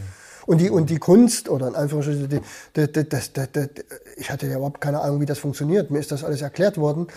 Ähm, war dann ja auch noch der, der Unterschied, ich war ja ganz viel in den Staaten, ne, äh, zwischen Touchtone und Pulstonwahl, mhm. die wir ja hatten. Die hatten ja schon Touchtone. Und das Modem musste dann umgestellt werden. Dann hat sie das nächste Problem ganz oft zu lösen, ähm, dass du in Hotels überhaupt keine Nullleitung hast, sondern überall immer mit, mit, mit Kontaktor, ne? noch mit einer Steckverbindung, beziehungsweise, dass du sagst, welche Nummer du haben willst. Und das, das ging ja gar nicht. Quasi. Ich musste dann immer mit dem Hotelmanager immer irgendwie klären, dass ich eine, eine Leitung kriegte. Und, und das sind alles so Sachen, da lacht sich heute jeder drüber tot. Ne? Aber das war genau das, was eigentlich dein äh, spezielles Kapital war, was ich fotografiert habe. Das hätte jeder Fotojournalist, den ich kenne, fotografieren können. Aber genau die Umstände, dieses, dieses Drumherum, das war eigentlich das, was so kompliziert war. Ähnlich wie auch mit dieser Filmfrachterei. Das musste man schon ziemlich genau wissen, wie, wie, wie man das macht. Ne? So. Und du hattest doch keine zweite Chance. Ne? Also du musstest schon irgendwie gucken, dass dein, dein Zeug wegkommt, ne? Weil die Bilder und, und das, was immer so gerne dann so irgendwie, ja, und goldener Schnitt und, und, ah, und der richtige Moment und das ist alles pappalapapp. Das interessiert in der Fotoredaktion keine Sau, wirklich. Niemand interessiert sich dafür. Das Bild muss um die und die Uhrzeit da sein, fertig, ne? Und die Bilder, die zuerst da sind, die werden genommen. Und wenn eine halbe Stunde später WordPress-Fotos einlaufen, die werden wahrscheinlich noch nicht mal mehr angeguckt. Und der Unterschied wird auch nicht wahrgenommen. Das ist, das ist, das ist, das ist ein Märchen. Ein Märchen, was nicht stattfindet. Weil die Leute, das muss man sich einfach vorstellen, die bauen eine Zeitung, die bauen eine Tageszeitung, die bauen eine Wochenzeitung und da ist auch Zeitdruck. Ne? Und das muss zu gewissen, das ist alles getaktet. Ne? Und da steht dann ein Chefredakteur und der sagt, wo sind die Bilder? Wo sind die Bilder? Und dann will der die haben, dann guckt er da wenn es Dias sind und, und, in Millisekunden guckt er da drauf und sagt, oh geil, puff, und dann werden die zur Seite geschossen, das ist der Aufmacher und dann nehmen wir das hier und das ist eine Klinke. Und ich war ja so oft dabei bei, bei, bei top, top, top äh, äh, äh Chefredakteuren, wie Bilder ausgesucht werden, das ist eine Sache von Minuten und das ist auch Bauch, das ist Bauch. Mhm. und das sind Zeitungsmacher ne? und das sind deine Kunden in, in erster Linie, also die entscheiden darüber, ob du ein guter Fotograf bist oder ein schlechter. So, ne? Ja, und wie gesagt, ich habe das so oft erlebt, also war da so oft dicht dabei und, oder habe die Bilder erklärt und das ist ja dann auch so richtig so, das ist, das ist ein bisschen, ich war ja auch in OPs, ich war auch bei Herz-OPs, das ist wie wenn der, der, der, der Top-Chirurg da ist und alle, alle Assistenzärzte drumherum sind eben auch Ärzte, aber da ein ist Schweigen, genau. Und er steht da mit der fetten Zigarre, wirklich, der hat mir fast mal einen Kittel verbrannt und keiner hat gewagt, irgendwie mit ihm, äh, mit dem großen Herrn Chefredakteur, die sind ja auch wie Götter, äh, ich habe dem einfach die Bilder erklärt. Ne? Und habe gesagt, warum, wann, was, wo. Und dann habe gesagt, gucken Sie mal hier unten, da müssen Sie mal lesen. Das war beim Untergang der Achille Lauro. Ne? Wir kamen da wirklich auf den letzten Drücker. Das hat ganz viel Geld gekostet. Sie haben die Druckmaschinen angehalten. Und äh, ich bin dann mit den nassen Filmen im Taxi quer durch Berlin geballert und habe die auf den Leuchttisch gelegt und habe dem dann erklärt, hier ungeschnittene, ungeschnittene, komplette lange Dia-Schlangen und habe immer nur rübergezogen, das hier, das, da passiert das und das ist der und den haben wir getroffen und der, die, die beiden hier, gucken Sie mal die, die hatten gerade, die waren übrigens auf ihrer Hochzeitsreise, das ist dann sowas, weißt du, wo der sagt, oh geil, Hochzeitsreise, mhm. unglaublich, ne? Emotional. Ja, und, und dann, das sind, das sind so, so Sachen, äh, die dann halt eine Rolle spielen. Ja, die, ne? die internen Regeln. Ja, ja, genau. Und, und das ist das, was es eigentlich ausmacht. Mhm. Also das ist, weil da ist auch einfach auch ganz oft keine Zeit. Da ist ja. keine Zeit. Naja, und dieses Zeit, dieser Zeitfaktor findet sich ja in, diese, in diesem Digitalisierungsprozess ja wieder. Ist, der ist beschleunigt für diese, für diese alte Papier- und Holzvernichtungsmaschinerie, äh, nennt sich äh, gedrucktes Papier, äh, ist die Qualität äh, längst davongelaufen. Mhm. Also die neuesten Kameras, die jetzt am Start sind, ich sag mal ganz ehrlich, die braucht kein Mensch. Außer Werbeplakat am Potsdamer Platz. Riesig aufgeblasen. Ja, da so irgendwie über die ganze, über die, über den ganzen äh, Kohlhoff mhm. Tower. So, dann ja. Aber ansonsten sind, sind Consumer-Kameras schon längst in dem Bereich technisch. Äh, das, das, da hätten wir früher von geträumt. Echt. absolut. Was für einen Effekt hat das denn auf die Branche, also auf, die, den Fotografen? Naja, erstens mal, dass, dass solche, all diese Jobs, über die wir gerade hier gesprochen haben, dass es die gar nicht mehr gibt. Eigentlich gibt es die nicht mehr. Oder nur noch in Ausnahmen. Oder nur noch, also die Bilder gibt es ja noch, die werden ja tagtäglich hergestellt. Ja, genau. Aber das, das, genau das ist der Punkt. Die können jetzt heute von jedem hergestellt werden. Hm. Und im Zweifelsfall, und du siehst es ja jetzt zum Beispiel, eine ganz andere Schiene, aber leicht zu erklären. Es, es braucht keine Paparazzi-Fotografen äh, mehr. Der Job ist wahrscheinlich tot. Die Promis filmen sich selber zu Hause auf Instagram. Hm. Oder machen halt ein Selfie. Ja. Sie, sie vermarkten sich selber. Sie behalten die Vermarktungskette, wie sie sich äh, mit ihren Kindern darstellen wollen oder nicht. Und das reicht der, der, der veröffentlichten, äh, benutzbaren äh, Bilderwelt, dass du dann irgendwo Instagram-Filme siehst, beziehungsweise Instagram-Fotos. Das heißt, du kriegst Promi-Fotos gar nicht mehr los. Ich war, keine Ahnung. Ich, bin, ich, ich habe in dieser, in dieser, in dieser, in dieser äh, Schublade nicht, nicht hm. so viel oder kaum gearbeitet. Oder wenn, dann war es wirklich so Investigativjobs. Ne? Aber die, ähm, ähm, und, und die, die, der richtige klassische, echte Journalismus, der ist ja dann, also wenn wir dann mal zurückkommen auf das, auf das Urthema, so, nehmen wir an zum Beispiel äh, Fotografen in, in Kabul oder in, in, in, in Bagdad, äh, das sind gebasste äh, Leute, da musst du ja nicht mehr viel erklären mit einer Digitalkamera. Dagegen ist ja, ist ja irgendwie äh, das, was wir da in den 90er Jahren gemacht haben, Hexenwerk gewesen. Ja? Das ist ja alles total easy heute. Im Zweifelsfall, im ganz großen Verzweifelsfall hältst du das iPhone hoch, machst mit dem iPhone 11 ein Foto, damit kannst du einen Titel machen auf dem Stern. Also, mhm.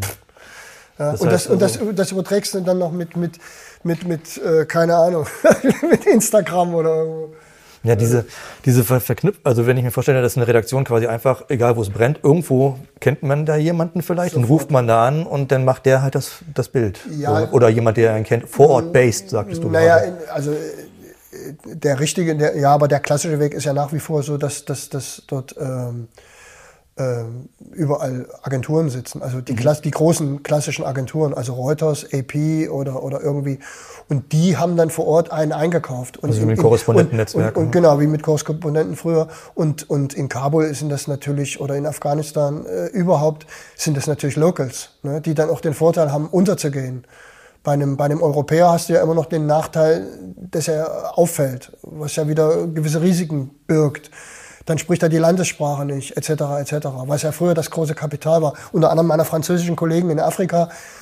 In Afrika spricht jeder Französisch. Also Daher auch bis, die Quote der französischen Ja, natürlich.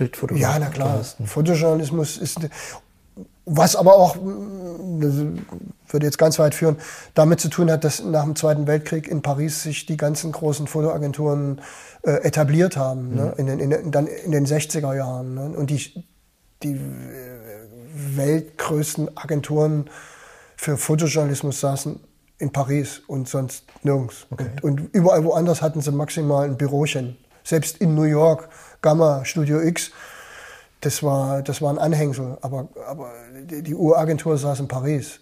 Sipa Press, Sigma und, und wie sie alle hießen. Mhm. Also das, das, das waren alles, das waren, das ist eigentlich eine, so eine, so eine auch diese, diese Art von Fotojournalismus ist auch eine französische Domain gewesen. Also zumindest in den, in den, in den 70ern, äh, 80ern, 90ern, in der Hochzeit der Illustrierten. Ne. Gut, es gab natürlich auch, gibt, oh, das gibt's noch, gibt's noch. Blackstar, das ist eine amerikanische Fotoagentur, große Foto, wo auch berühmte Fotografen gearbeitet haben, Chris Morris und so. Ähm, aber eigentlich ist das schon immer irgendwie eine, eine, eine Franzosennummer gewesen. Mhm. Und es sind noch ganz viele äh, britische oder amerikanische Fotografen, die dann ihren Wohnsitz nach Paris verlegt hatten, die ich dann alle immer irgendwie in Paris getroffen habe, obwohl es Amis waren. Die lebten auch in Paris, weil, mhm. weil da waren die Agenturen, da waren die großen Agenturen. Hat sich historisch so ergeben. Also. Das hat sich so ergeben, ja. Na, vor allem auch durch Magnum, ne, nach dem Zweiten mhm. Weltkrieg. Ne. Das waren ja Immigranten, die dann aber in Paris gebased waren. Nach dem Einmarsch der Deutschen sind die dann auch alle nach England oder in die USA. Aber nach, kurz nachdem äh, Frankreich befreit war, haben die sich sofort wieder in Frankreich etabliert ne, mhm. und, sind, und sind dann da geblieben.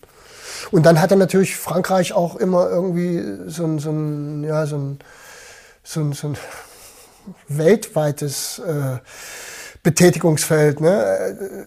Der Krieg in, in, in, in, äh, in äh, Indochina, ne? das war berichterstattungswert. Der Krieg in Algerien ne? Mhm. und, äh, und überhaupt dann ihre französischen Kolonien. Das heißt, für einen französischen Leser war Algerien nicht wie für einen Leser in Essen 1960 am anderen Ende der Welt, sondern man kannte wahrscheinlich jemanden, der da geboren ist mhm. oder der, der dort weg ist oder so. Ne? Man nannte die Repatriierte, ne? die, die zurückgekommen sind mhm. aus, aus, aus Algerien nach dem. Und Frankreich war im, im arabischen Raum ohnehin immer engagiert, so, so dass halt französische Kollegen immer irgendwie ins Ausland mussten ja. und immer schon da waren, wenn du kamst. und ich war praktisch eigentlich immer ein, als Deutscher immer ein Exot. Also mhm. gut, in Sarajevo habe ich dann habe ich dann deutsche Kollegen getroffen, weil das hier auch eine große Nummer war, also journalistisch auch durch Herrn Bre äh, äh, wie hieß er Brebeck? Nee, wie hieß er? Von der ARD mit der rauchigen Stimme, mhm. der der immer der laufend in der ARD war lange Korrespondent war in, in, in, in Sarajevo für die ARD. Friedhelm Brebeck. Dadurch ist das hier natürlich in den Fokus geraten, weil es natürlich auch mitten in Europa war. Aber ansonsten, das ist auch so eine, so eine deutsche, deutscher Journalismus hat auch so eine, so eine, so eine deutsche Sicht. Ne? Also auch diese, dieses, was ja jetzt mittlerweile schon flapsig benutzt wird, auch Deutsche unter den Opfern. Äh, ja, ist relativ selten, weil in Afrika nicht so viele Deutsche sind. Fra bei Franzosen und Briten ist, das, ist die Häufigkeit viel größer. Für viele Briten ist Kenia nicht irgendwo, sondern das, oder Indien, ne, das war mal britisch. So, mhm. ne, und deswegen haben die da einen anderen Sensus. Ne. Ja. Also es liegt eigentlich an dieser Kolonialgeschichte. Ne. Wahrscheinlich. Ähm, wenn, also ich, ich, fokussiere mich schon mehr ein bisschen auf diese digital, mhm. durch, den, durch, auf diesen Wandel. Ne, und, so, und ähm, durch den Kopf gegangen ist mir gerade noch, ähm, dass es ja verschiedene Ebenen gibt, wo das Berufsbild getroffen wurde. Also du hattest, wir hatten ja schon gerade kurz, mhm. ähm, dass die, die Technik, also dass das Know-how, was du brauchtest, um auf diese Art und Weise Bilder in die Redaktion zu kriegen, mhm. äh, genau. sich total geändert hat. Das heißt, total. du brauch, musstest vollkommen neues Wissen akquirieren. Mhm. Und es ist heute nutzloses Wissen. Es ist, und es hat sich überholt auch noch. Völlig. Ja.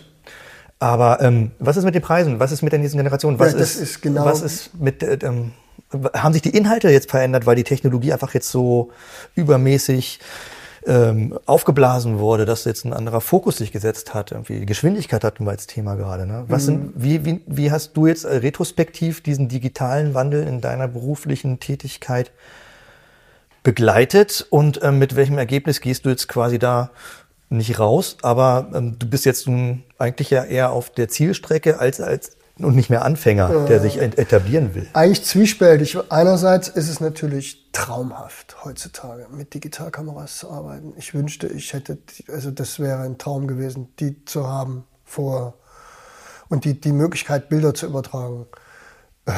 Die Schattenseite und die Kehrseite der Medaille ist, dadurch sind Bilder halt auch relativ wertlos geworden, weil es gibt halt irre viel. Die, das, es ist halt ein Überangebot und, ähm, und, und die Preise sind, also überhaupt Fotojournalismus ist eigentlich, ja, das ist auch was, was aussterben wird, was aber nichts mit dem Fotojournalismus zu, zu tun hat, sondern wieder, und da sind wir wieder bei dem Anfang, bei den Verwertern.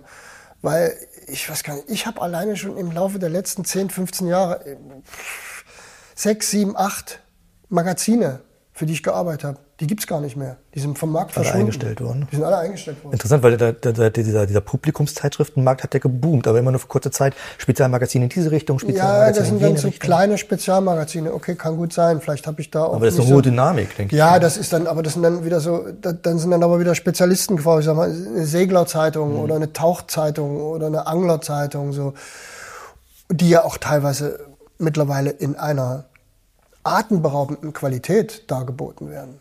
Also das ist ja jetzt nicht so, dass durch die Digitalfotografie und dadurch, dass das jeder kann, äh, so belanglos geworden ist, sondern ich sehe da ganz oft, wenn ich mal so in Zeitungskiosken sehe, gerade so, so Spezialmagazine, so Laufzeitung oder sowas, das, das ist ja alles auf einem irre hohen Niveau, wo du dann also wirklich, äh, wo ich finster ahne, dass das was derjenige, der die Bilder produziert hat, an, an, an, an Liebe und Mühe und, und, und finanziellem Input wahrscheinlich gar nicht wieder rauskriegt. Mhm.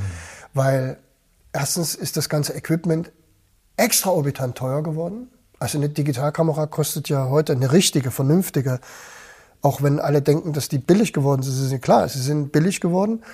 Aber ähm, also professionelles äh, Equipment ist im Verhältnis zu Analogkameras, das hat sich ja verfünffacht, der Preis. Ist es so eine Art Schere, die aufgegangen ist? Ja, absolut, absolut. Also guck mal, eine, eine klassische Profi-Spiegelreflexkamera, die letzten analogen, die haben gekostet irgendwie zweieinhalbtausend, das war ja dann noch Mark.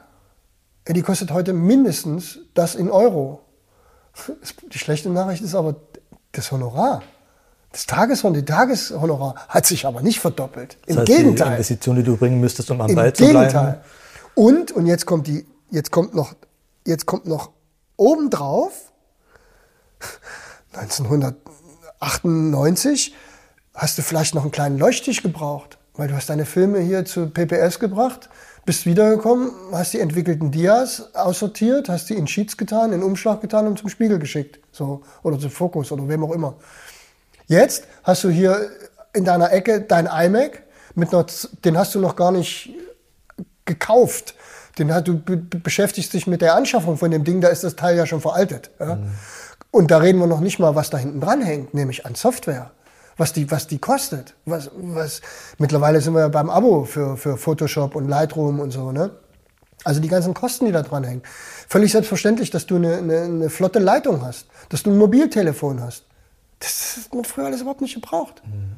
Das, das, da, da summieren sich. Und dann, ich habe mich gerade letztens mit einem Filmemacher unterhalten, der sagt, er hat im Monat so um die 200 bis 300 Euro im Monat. Nur, und mittlerweile sind die spottbillig geworden, an Festplatten, mhm. um die Filme zu archivieren. Also das Rohmaterial zu archivieren. Weil bei den Filmen mit 4K, da gehen ja, da, sind, ja, da ist ja eine Terabyte-Platte nicht. Ja, genau. Schnell vollgeschrieben. Genau. Der, der, der sagt, das sind Unsummen, mhm. die der da ausgibt. Ne? Und das kommt alles dazu. Und das sieht man ja alles gar nicht. Das mhm. wird ja gar nicht gesehen. Und das müsste normalerweise sich halt wieder einpreisen Vergiss in den Gehältern wenn, wenn, ich heute, wenn ich heute einem erzähle, zu Anfang, als der Wechsel war von analog zu digital, äh, gab es eine Digitalpauschale. Mhm. Hast du für jeden Job eine Digitalpauschale gekriegt. Nämlich dafür, dass du das Equipment vorhältst, dein Laptop anschaust, die ist, die ist kommentarlos nach drei, vier Jahren einfach, was, so nach dem Motto, von einem Tag auf den anderen, was ist denn das hier eigentlich? Hä, was, Digitalpauschale?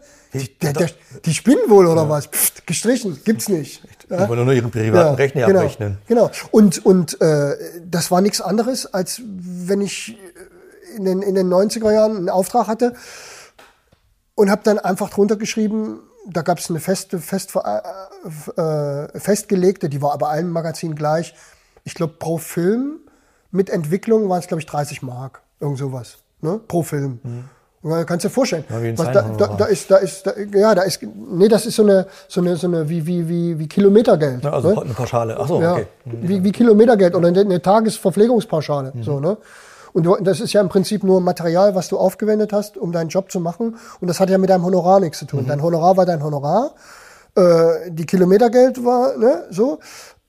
Und dein Hotel ist bezahlt worden, ne? Und, und, und das war wie Material, ne? So, mhm. Filme. Mhm. Ja. Und das ist dann ersetzt worden in Digitalpauschale. Und nach ein paar Jahren ist irgendjemand auf die Idee gekommen, so nach dem Motto, interessiert mich doch nicht. Ne? Ja. Und damit hast du halt den Preis quasi ersatzlos gedrückt. Ja, total.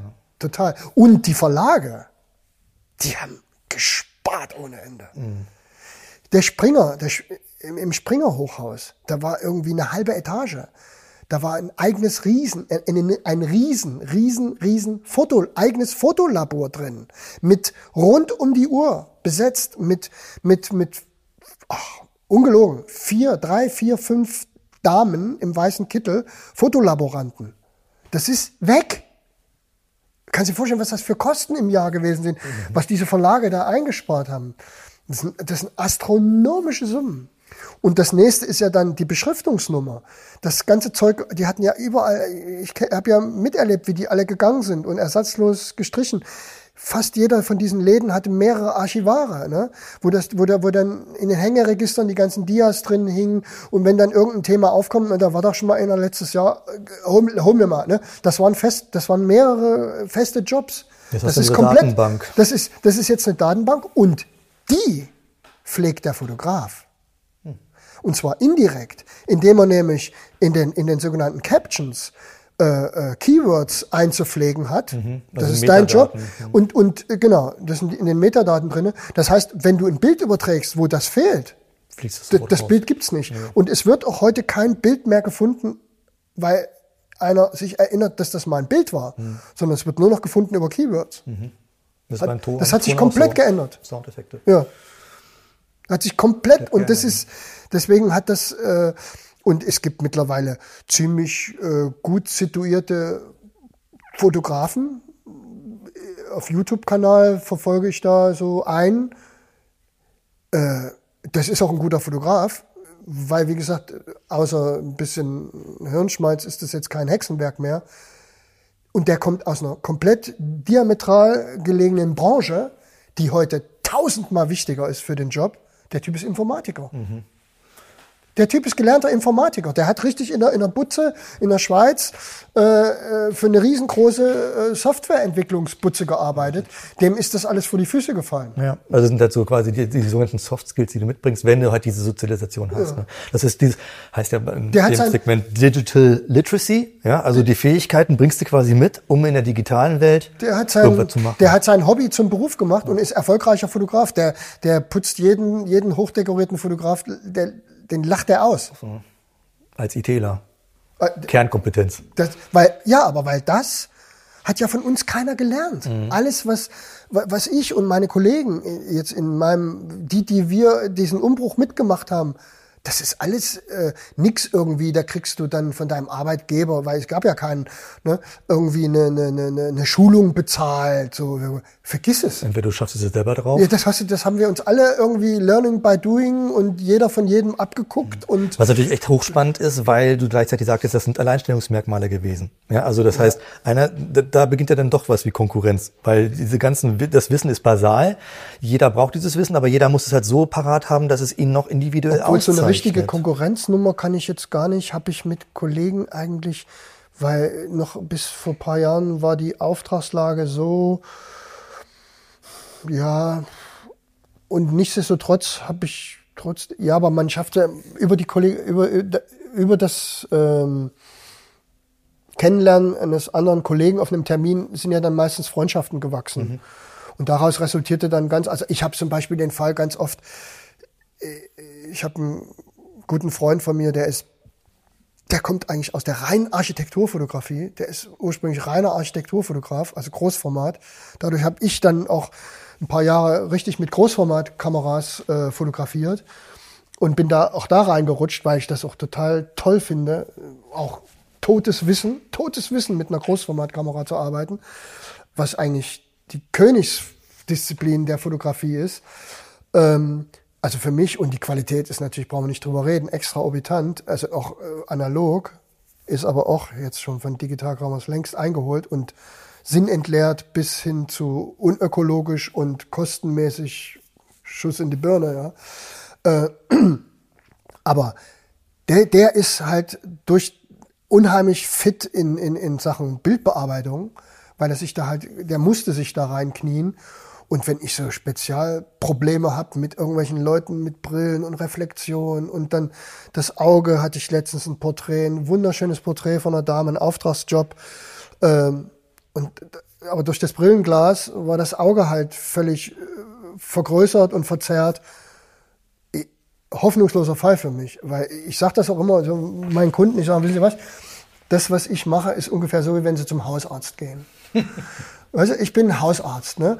Und wenn sie aber jetzt irgendwie, wenn ich Porträts mache und, und also mittlerweile habe ich Software, die das kann.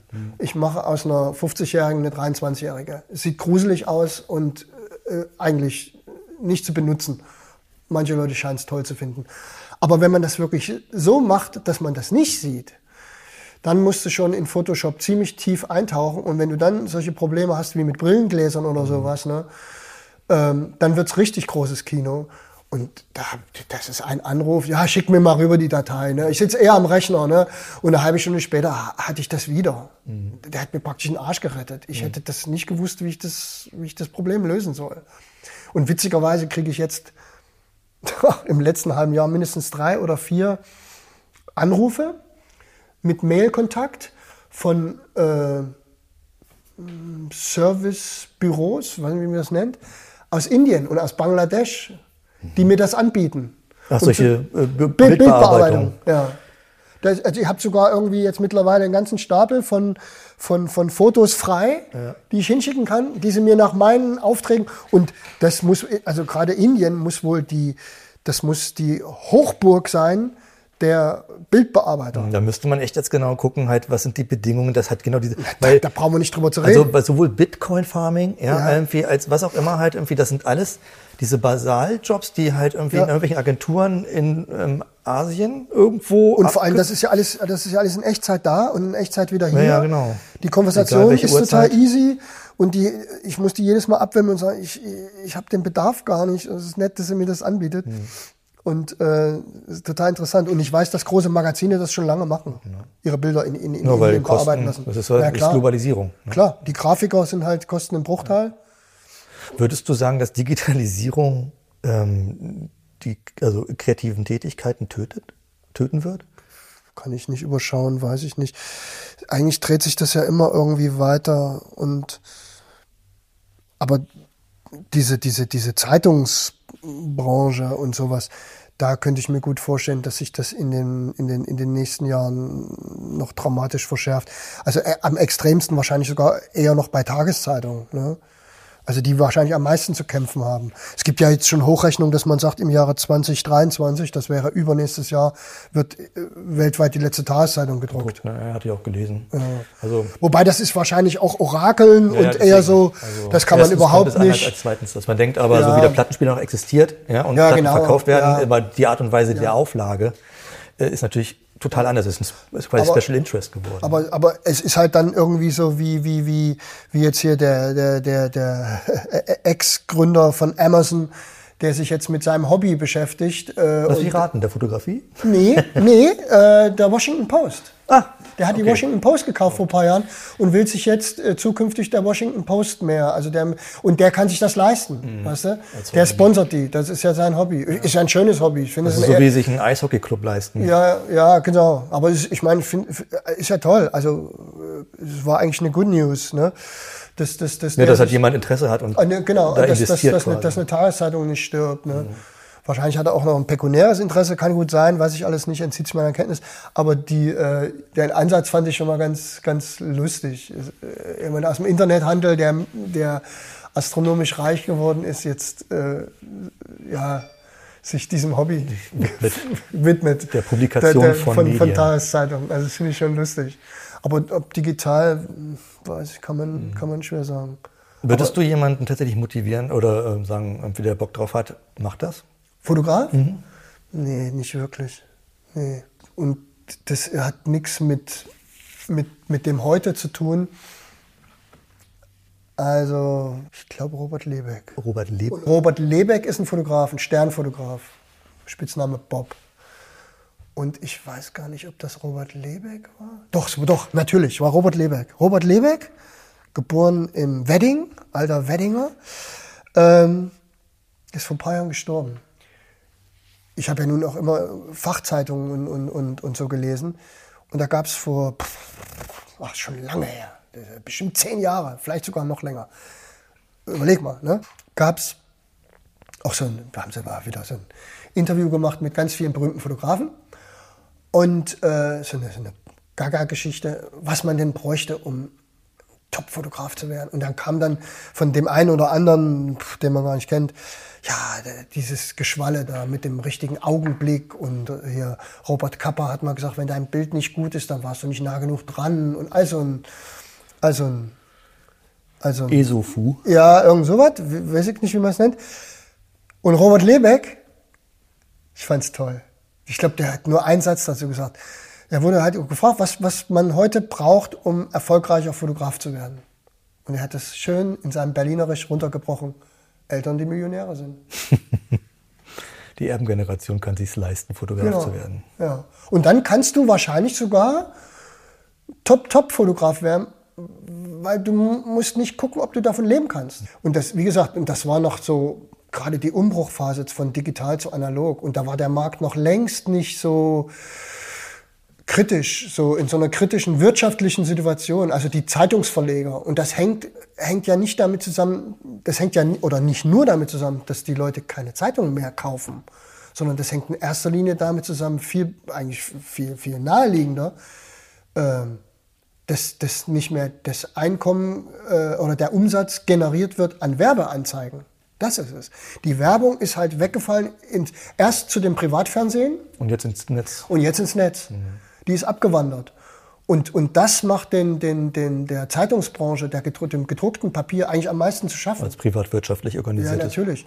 Und, die, die, und deswegen treten die alle auf die Bremse und sind wir wieder beim Anfang deswegen sind solche Jobs wie, dass man mich hier anruft, wo stehst du gerade, kannst du deine Sachen packen und morgen in irgendwo sein, das ist, das ist wirklich, das ist Grimms Märchen. Das ist Geschichte. Das ist vorbei. Das ist Und das auch noch unterhalb eines Festarbeitsvertrages. Nee, das, nee, nee, da war ich freier. Da nee, nee, freier. Da ich, nee, nee, das war alles, das war alles Tagesgage. Okay. Nee, das war feste Tagesgage.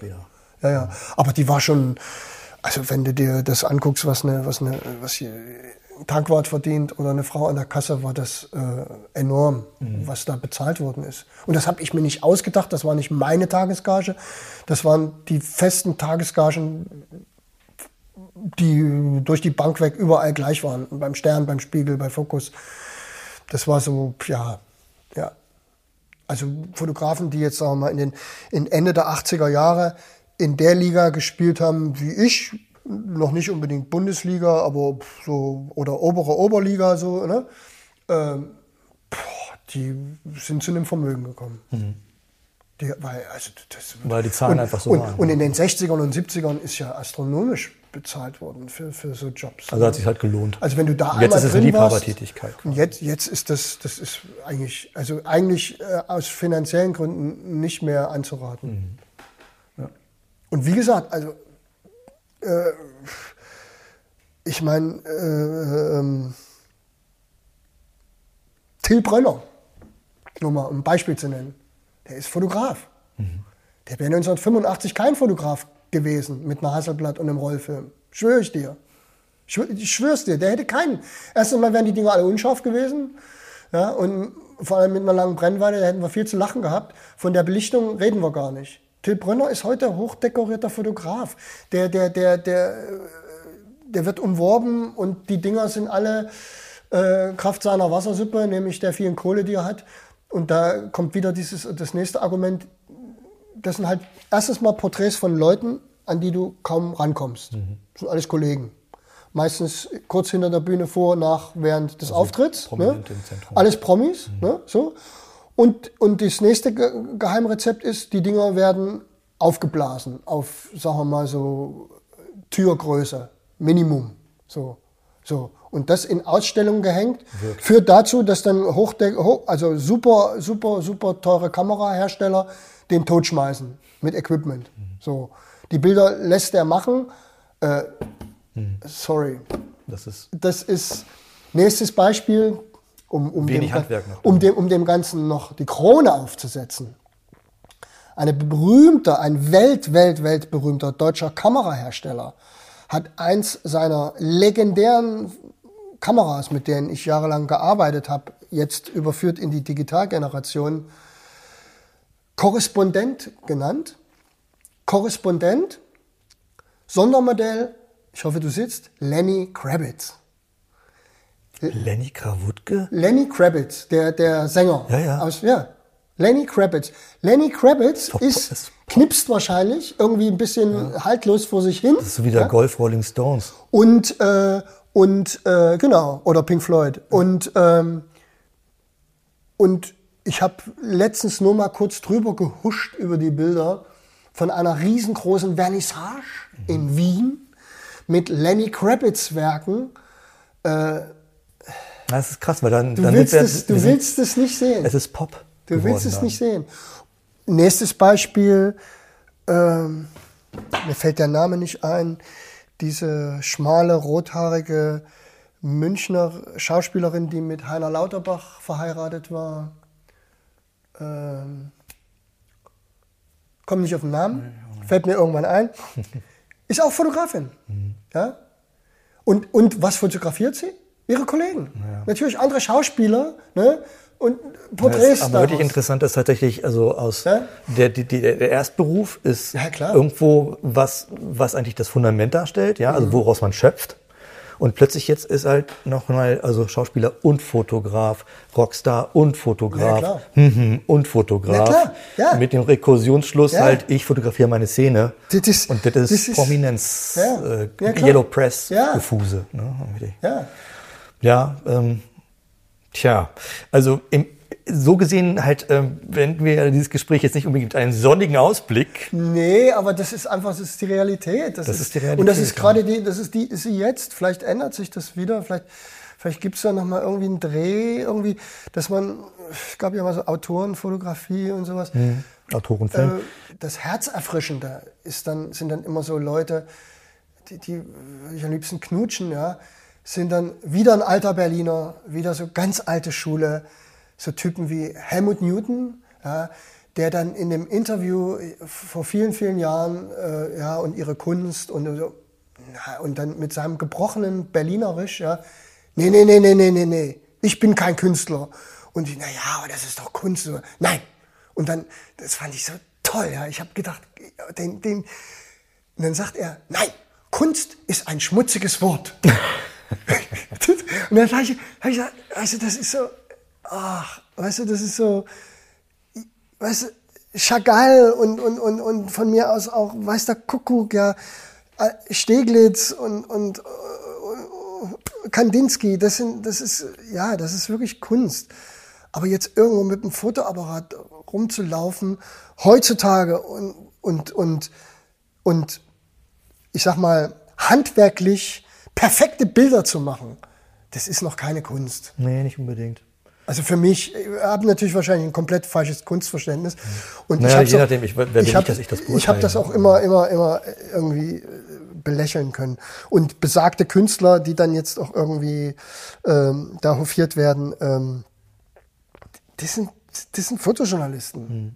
Punkt. Und das ist schon ganz schön viel. Und übrigens hat Helmut Newton da noch, um, um das äh, noch, äh, um dann noch richtig nachzuschieben, hat er dann noch das äh, praktisch äh, genauer ausgeführt. Wenn Sie sagen, dass ich ein, ein, ein, ein Meisterfotograf bin, das ist ehrenwert. Aber Kunst, das ist ein schmutziges Wort. Das fand ich so süß auf seiner Dachterrasse. So in, in, in, bei so einem Interview. Das war ich so, ich so, ja, ja, ja, das ist es. Kunst, das äh, Künstler schmutzige Form. Ja, schön. Ja, Jörg, vielen, vielen Dank für diesen Einblick. Ja, Krass. Ja, wenn wir halt unterwegs sind, so, dann ähm, du steckst ja voller Geschichten, so ungefähr. Also auch noch in vielen anderen Segmenten ist so ein bisschen so ein kleiner Spoiler. Ja, aber das ist jetzt eine Berufsnummer. Das ist jetzt Berufsnummer. Weil, weil ich jetzt halt die zweifelhafte Ehre gehabt habe, da so den, den, den, den, den Untergang einer Branche mitzuerleben, Ja, das sozusagen. das ne? finde ich aber gerade auch dokumentierenswert. Das waren die Kiez-Biografien, Ausgabe 24, heute mit dem Bildjournalisten Jörg Mecke. Wenn ihr weitere Gespräche mit anderen Menschen zu anderen Themen hören wollt, dann schaut auf www.kiezbiografien.de. Ansonsten wünsche ich euch noch eine schöne Corona-arme Zeit im Lockdown, wann auch immer er vorbei ist. Und äh, wir hören uns wieder zu den nächsten Kiez-Biografien. Tschüss. Gesund bleiben. Tschüss.